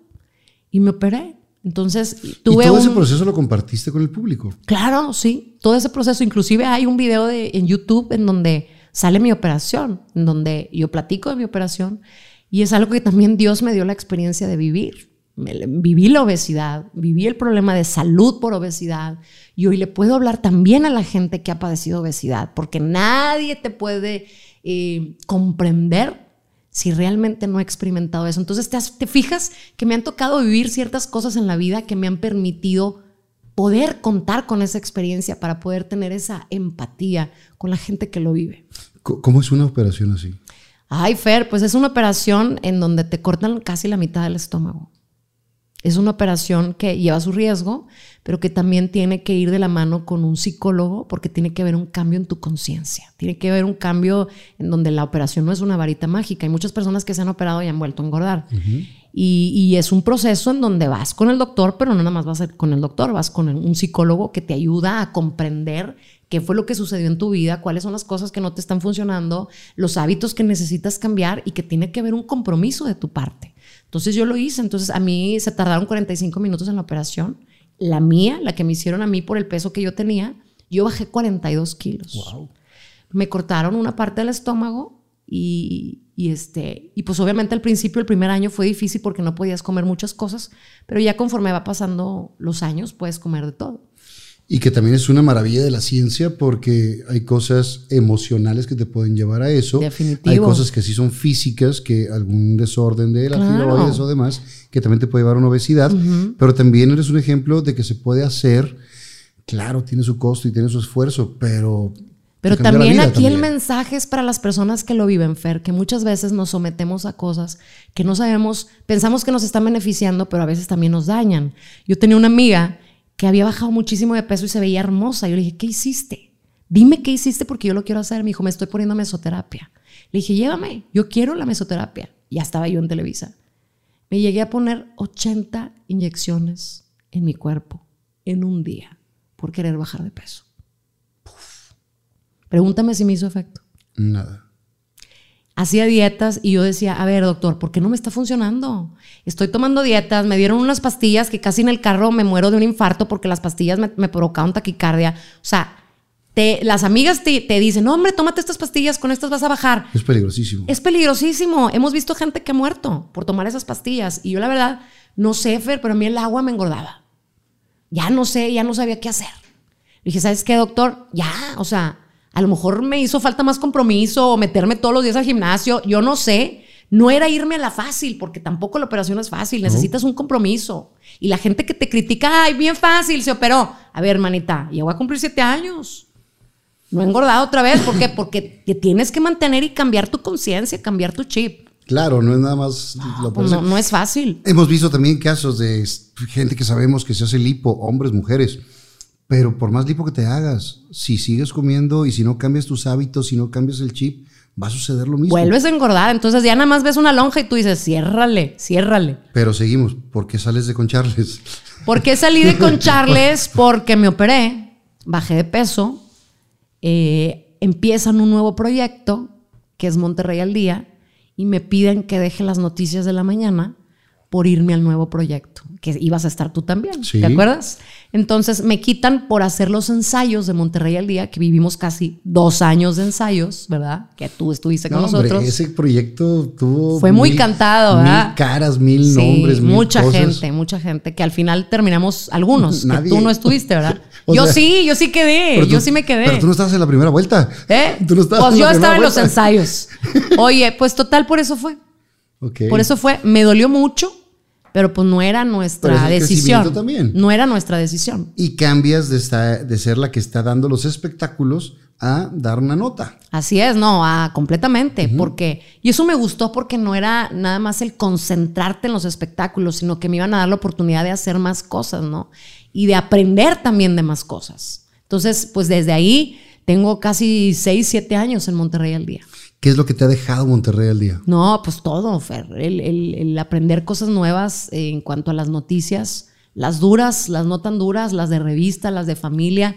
Creo que, que es un aprendizaje bien grande porque te digo, nos ha- me ha permitido a mí no cerrarme solamente en espectáculos, en darme cuenta que Mónica te puede platicar de la política, te puede platicar de la ecología, te puede platicar de la cocina, te puede platicar de muchas cosas, ¿no? ¿Qué, qué es la, ese clic que haces con la señora que tiene todas esas cuestiones en su vida? Que tiene que ser la administradora de la casa y la psicóloga y todo. Y siempre empatizan contigo en esa parte. Eh, después viene la pandemia. Y la pandemia pega durísimo y empieza, eh, había un programa que se llama Sanando dudas. Sanando dudas. Eso para mí me vino a cambiar mi vida, Fer. O sea, sanando dudas yo lo amo. Lo amo y te voy a decir algo, lo amo tanto que hasta he pensado estudiar medicina.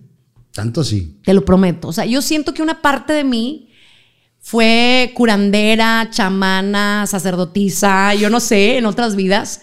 Pero fíjate que el abuelo, mi abuelo, el papá de mi mamá, fue doctor. Cuando yo era chiquita, cuando tenía cinco años, mi abuelo tenía un consultorio arriba y yo le iba a ayudar como enfermera. Pero cuál va siendo mi sorpresa que mi abuelo se muere estando yo muy chica, me duró muy poco tiempo. Yo no sé qué hubiera sucedido si yo todavía lo tuviera él, porque a lo mejor yo hubiera sido doctora. Me gusta mucho ayudar a la gente, me gusta mucho el servir a la gente, me gusta mucho el tema de la salud.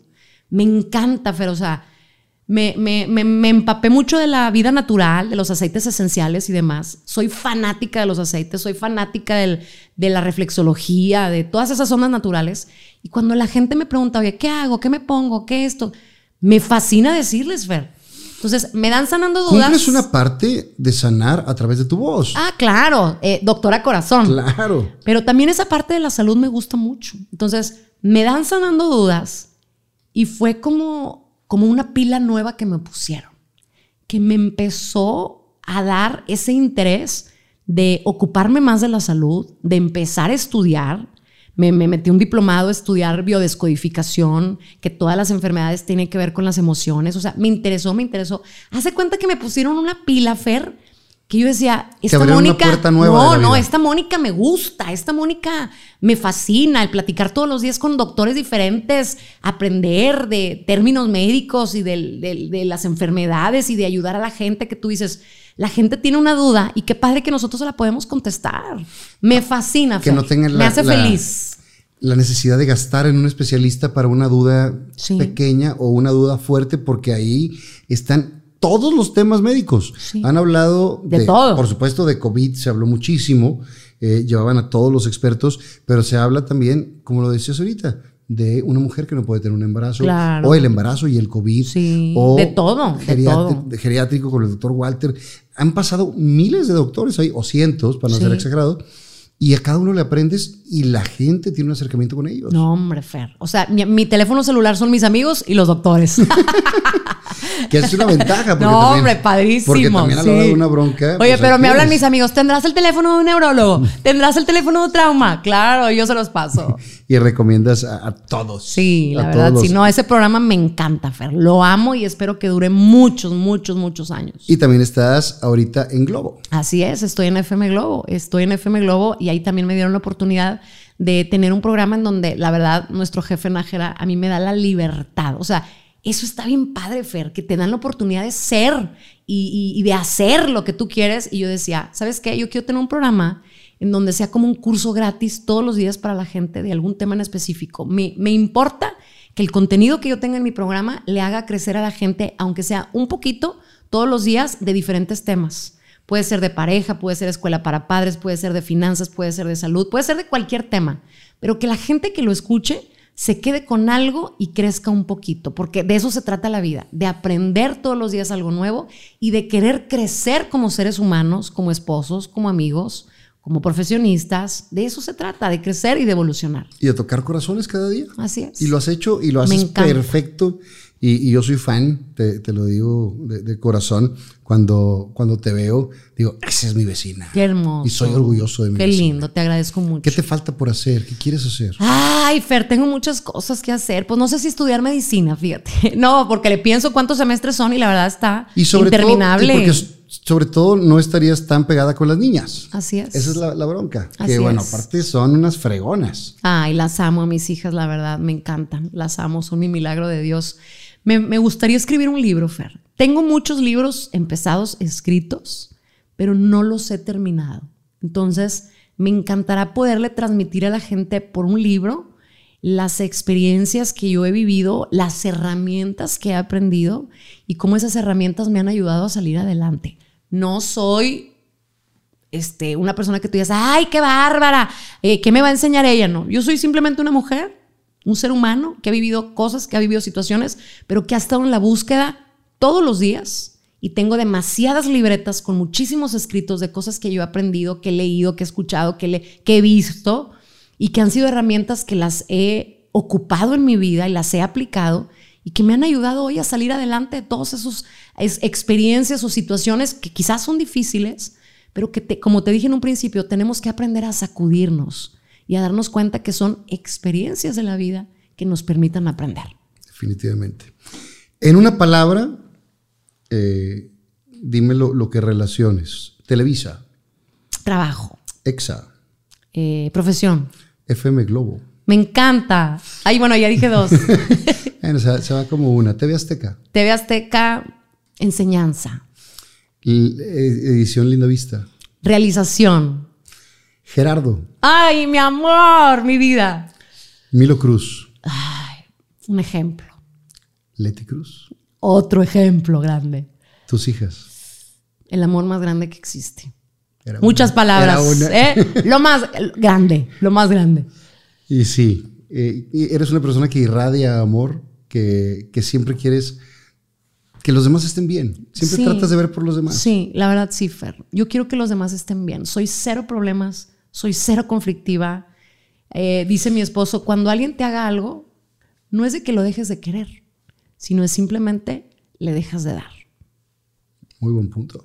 Entonces, a veces este, hay personas que no te tratan como tú quisieras, hay que aprender de ellas, hay que respetarlas y si hay necesidad, pues dejarles de dar.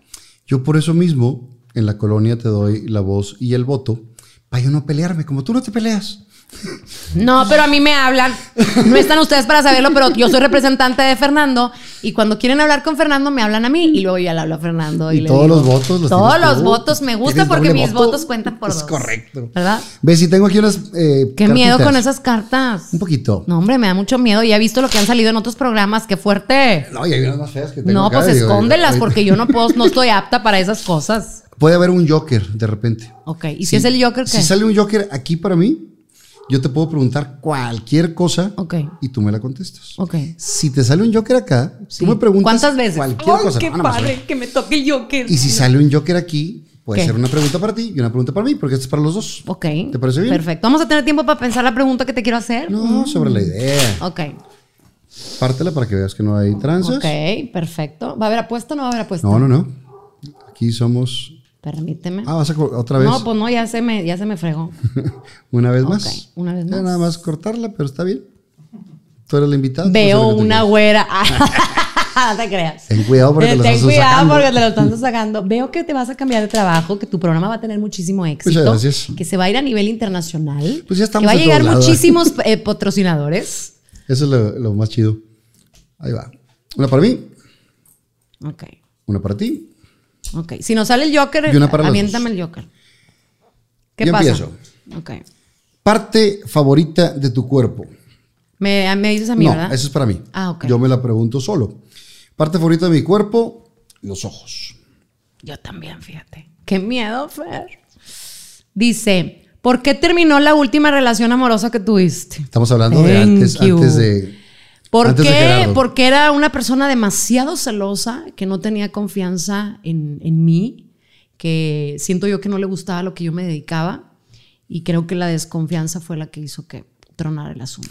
¿Qué le dice a las personas que se quedan en una relación así? No, pues que no debe de ser, porque si no existe la confianza, no hay una relación. Creo que la confianza es la base de todo y, y nadie te va a poder cambiar, Fer. O sea, tú eres tú y a esto me dedico y me conociste así y si te voy a engañar, te voy a engañar dedicándome a esto o a cualquier otra cosa. Y la persona que engaña te va a engañar y la que no engañamos, pues no engañamos. Entonces creo yo que, que tiene que haber demasiada confianza en una pareja y si están en una relación donde no hay confianza, piénsenla dos veces. Totalmente. Ahora vamos con una para los ¡Qué dos. miedo! Cada quien va a contestar. su- ¡Esta! Sí. Qué miedo, Fer. Tanta. Joker, Joker. Ah, ¿qué dice? Muéstrame las últimas tres fotos de tu carrete. ¡Ay! Quiero ver las tuyas, es, la primera, es la primera vez que sale esa. Oye, no vaya a salir el recibo de la luz. Las últimas tres fotos de tu, de tu carrete, espérate. Oye, ya no veo, necesito lentes. Las últimas tres fotos. Señor Jesucristo. Híjole, está bien padre. A ¿Te ver. enseño la primera? Lo, lo pongo en. No le, no borres, que sea de nada, verdad. Para nada. Pero es que hay videos también. No, pues fotos. ¿Te enseño la mía? Aquí Venga. están, mira, aquí están, no las voy a borrar. Primera, un Twitter que puse de Toño Nelly de un partido de la selección. Sí, que siempre, que siempre el compirri. Que siempre Pongan, por favor. Segundo, Mi compi, échame la un regalo que me hicieron una señora hermosa que ella vende eh, productos nacionales eh, de todo México y aunado a eso, ella un día pasó por la calle y vio que unos artesanos mexicanos no habían vendido nada. Y a ella se le ocurrió vender cosas, co- comida mexicana, a mí me regaló unas tortillas de harina, pero para darle trabajo a los artesanos, les compra cositas y te lo pone en el producto que tú compras. Ah, qué chido. Me encantó. Entonces, hoy me regalaron unas tortillas de harina y le tomé fotos. Y la, ¿Y la otra, otra? el- la, la foto No, del no, esa partido. está repetida. Bueno, pues entonces Ándale, yo con el sí. doctor, el Ese- doctor Pablo. Que el doctor Pablo, esa es una larga historia, Fer, que no te conté. El doctor Pablo salvó a mi otra hija. A mi otra hija le dio una enfermedad que se llama síndrome de Kawasaki, que le da a uno entre 100 mil niños. Wow. Valeria se enfermó de los pulmones, a Carolina le tocó enfermarse y este doctor le salvó la vida a mi hija. El doctor Pablo, que hoy estuvo conmigo en el programa, es una enfermedad que a mí me dijo mi tío médico cuando estaba en el hospital, cuando llevé a Carolina y me dijeron que, que era síndrome de Kawasaki, me dijo mi tío, no busques en internet qué es. Fue lo primero que hice. Y si ustedes buscan síndrome de Kawasaki en internet, dice causa muerte súbita. Y mi hija, gracias a Dios, está sumamente bien. Ella en ese momento le afectó el corazón. Tuvo un año en tratamiento mi hija. Nos tocó, pues, la suerte de que fuimos ese uno entre 100 mil niños y ese doctor, el doctor Pablo Treviño, infectólogo pediatra, le salvó la vida a mi hija. Y es que es algo muy importante. Y esa es la labor que haces tú en Sanando Dudas. Todas esas cosas aclararlas directamente con los doctores, porque nos vamos a buscar. a Horrible, y- horrible. Y, y tenemos una gripa y pensamos en la fatalidad porque Claro, cualquier sí. cosa nos puede poner ahí. Ahí A ver la las tuyas. Ahí va la mía. Sin Esta- borrar, ¿eh? No, este es mi compadre Nayo Escobar. Ay, pero qué esta no es foto. Es video. Ajá. Brincos dieras. Ay, qué lindo. eh, que es la misma foto. ¿Qué otra foto está? Una que subió Chivis y yo la compartí. Ay, qué padre. Esa, una, dos, y la otra foto, mi vacunación con mis hermanas. Eso, qué Ahí padre están. que te Ya vacunas. muy mayores las señoras. Ay, Ahí déjalas. está Luz María, que es la más mayor. Y Maru, que es un poquito menos grande. Qué bueno que no tenías las otras. Eh, no, esas las tengo en otro carrete, las pongo ocultar. En otro teléfono. ocultar. Y antes de irnos, te tengo un regalo. A No te tengo uno, ver. te tengo tres regalos. No puede ser. El Tres primero de ellos. regalos. El primero de ellos, tú sabes, porque digo, muchas veces vienen Gerardo y tú aquí a la casa, que soy fan de Acción Poética. Claro. Y entonces mi compadre eh, Armando Alanis Pulido, creador de, de Acción Poética, eh, hicimos ahí una idea de, de compartir estas frases. encanta. Yo soy su fan. Que tocan también corazones a través de frasecitas. Son más de 25 años de Acción Poética. Y, y bueno, gracias a Gasolín, que nos hace las tablitas, a Armando, que Qué las hace de mano. lindo. Aquí está firmado por Armando y dice, el día es nuestro. Ay, me encantó. Muchas gracias. Que tú sabes que, bueno, Armando, yo le pedí que yo tengo el proyecto. Tú sabes que so- somos parte de la mesa directiva de la colonia. Y a mí me encantaría pintar con una frase de él toda la, la, La barda. la barda que tenemos enfrente al momento de salir. Me encantaría que él pudiera pintar ahí una frase que nos permitiera a los que vivimos en esta colonia salir y, Y leer la frase de él. Estaría padre la idea, ¿verdad? No me habías dicho, pero ¿Apoyas? lo decimos, por ¿Eh? supuesto. ¿Verdad que estaría bien padre? Estaría Y excelente. que todos los de la colonia pintáramos la pared de blanco, todas las porque familias. esa es la friega, ¿eh? Y que él pinte la frase. ¿Me ayudas? Jalo. O eso. Y es más, de aquí le decimos Armando. Por favor. Por favor. Me encantó. El día es nuestro, definitivamente. Y esto me encanta porque le estamos diciendo también a la gente que el día es nuestro y hay que vivir el aquí y el ahora. Definitivamente. Eh, mis patrocinadores de camisa de hace muchos Ay, años bruto. se llaman Riara. Ajá. Y, y también quisieron mandarte. Qué está. Gracias.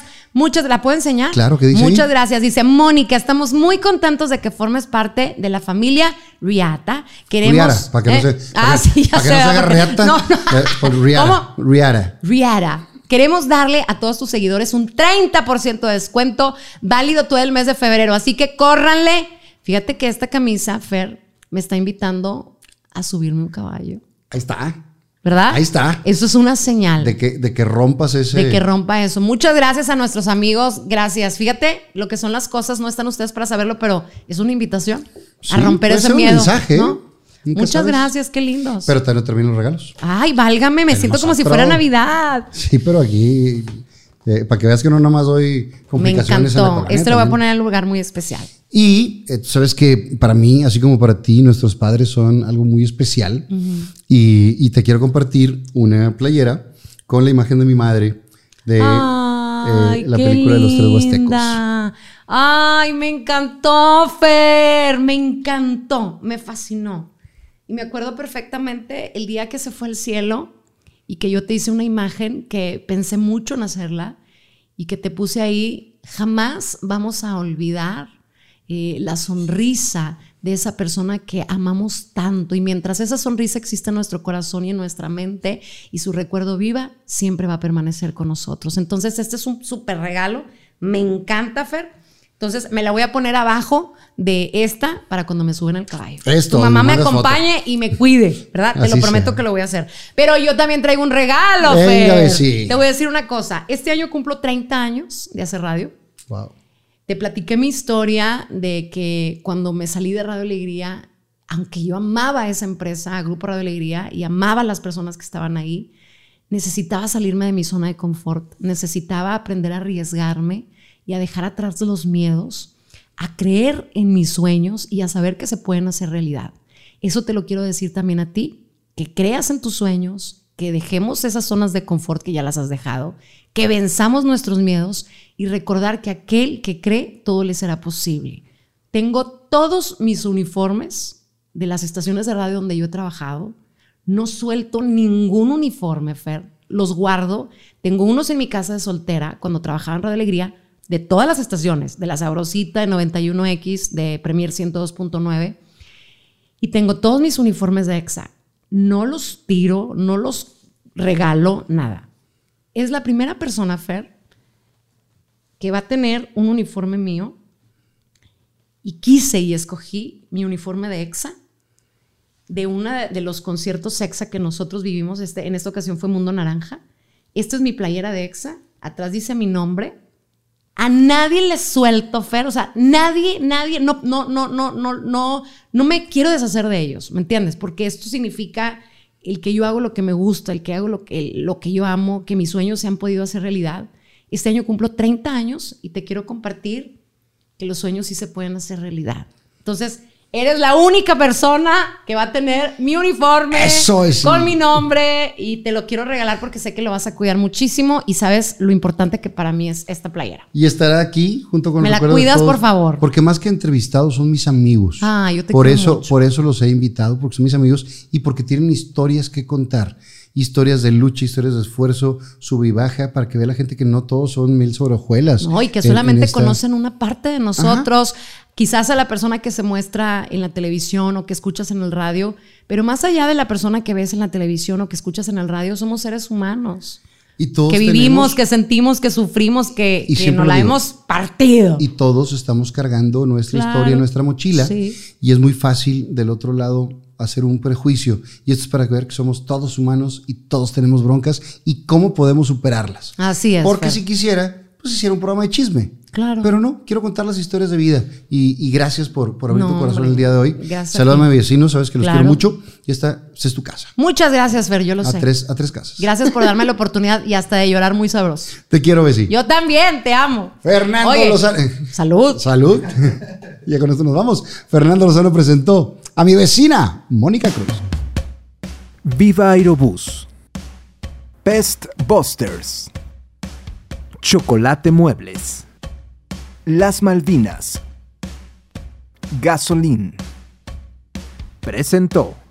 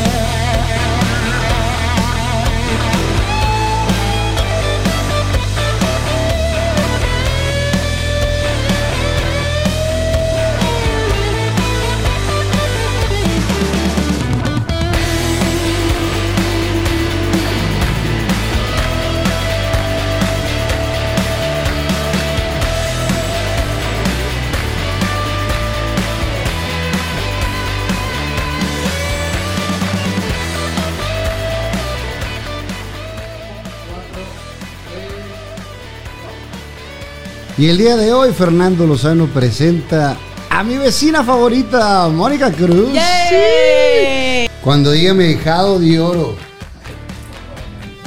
Oye, yo me imaginaba cuando me dijiste hijado, un chavito de 15 años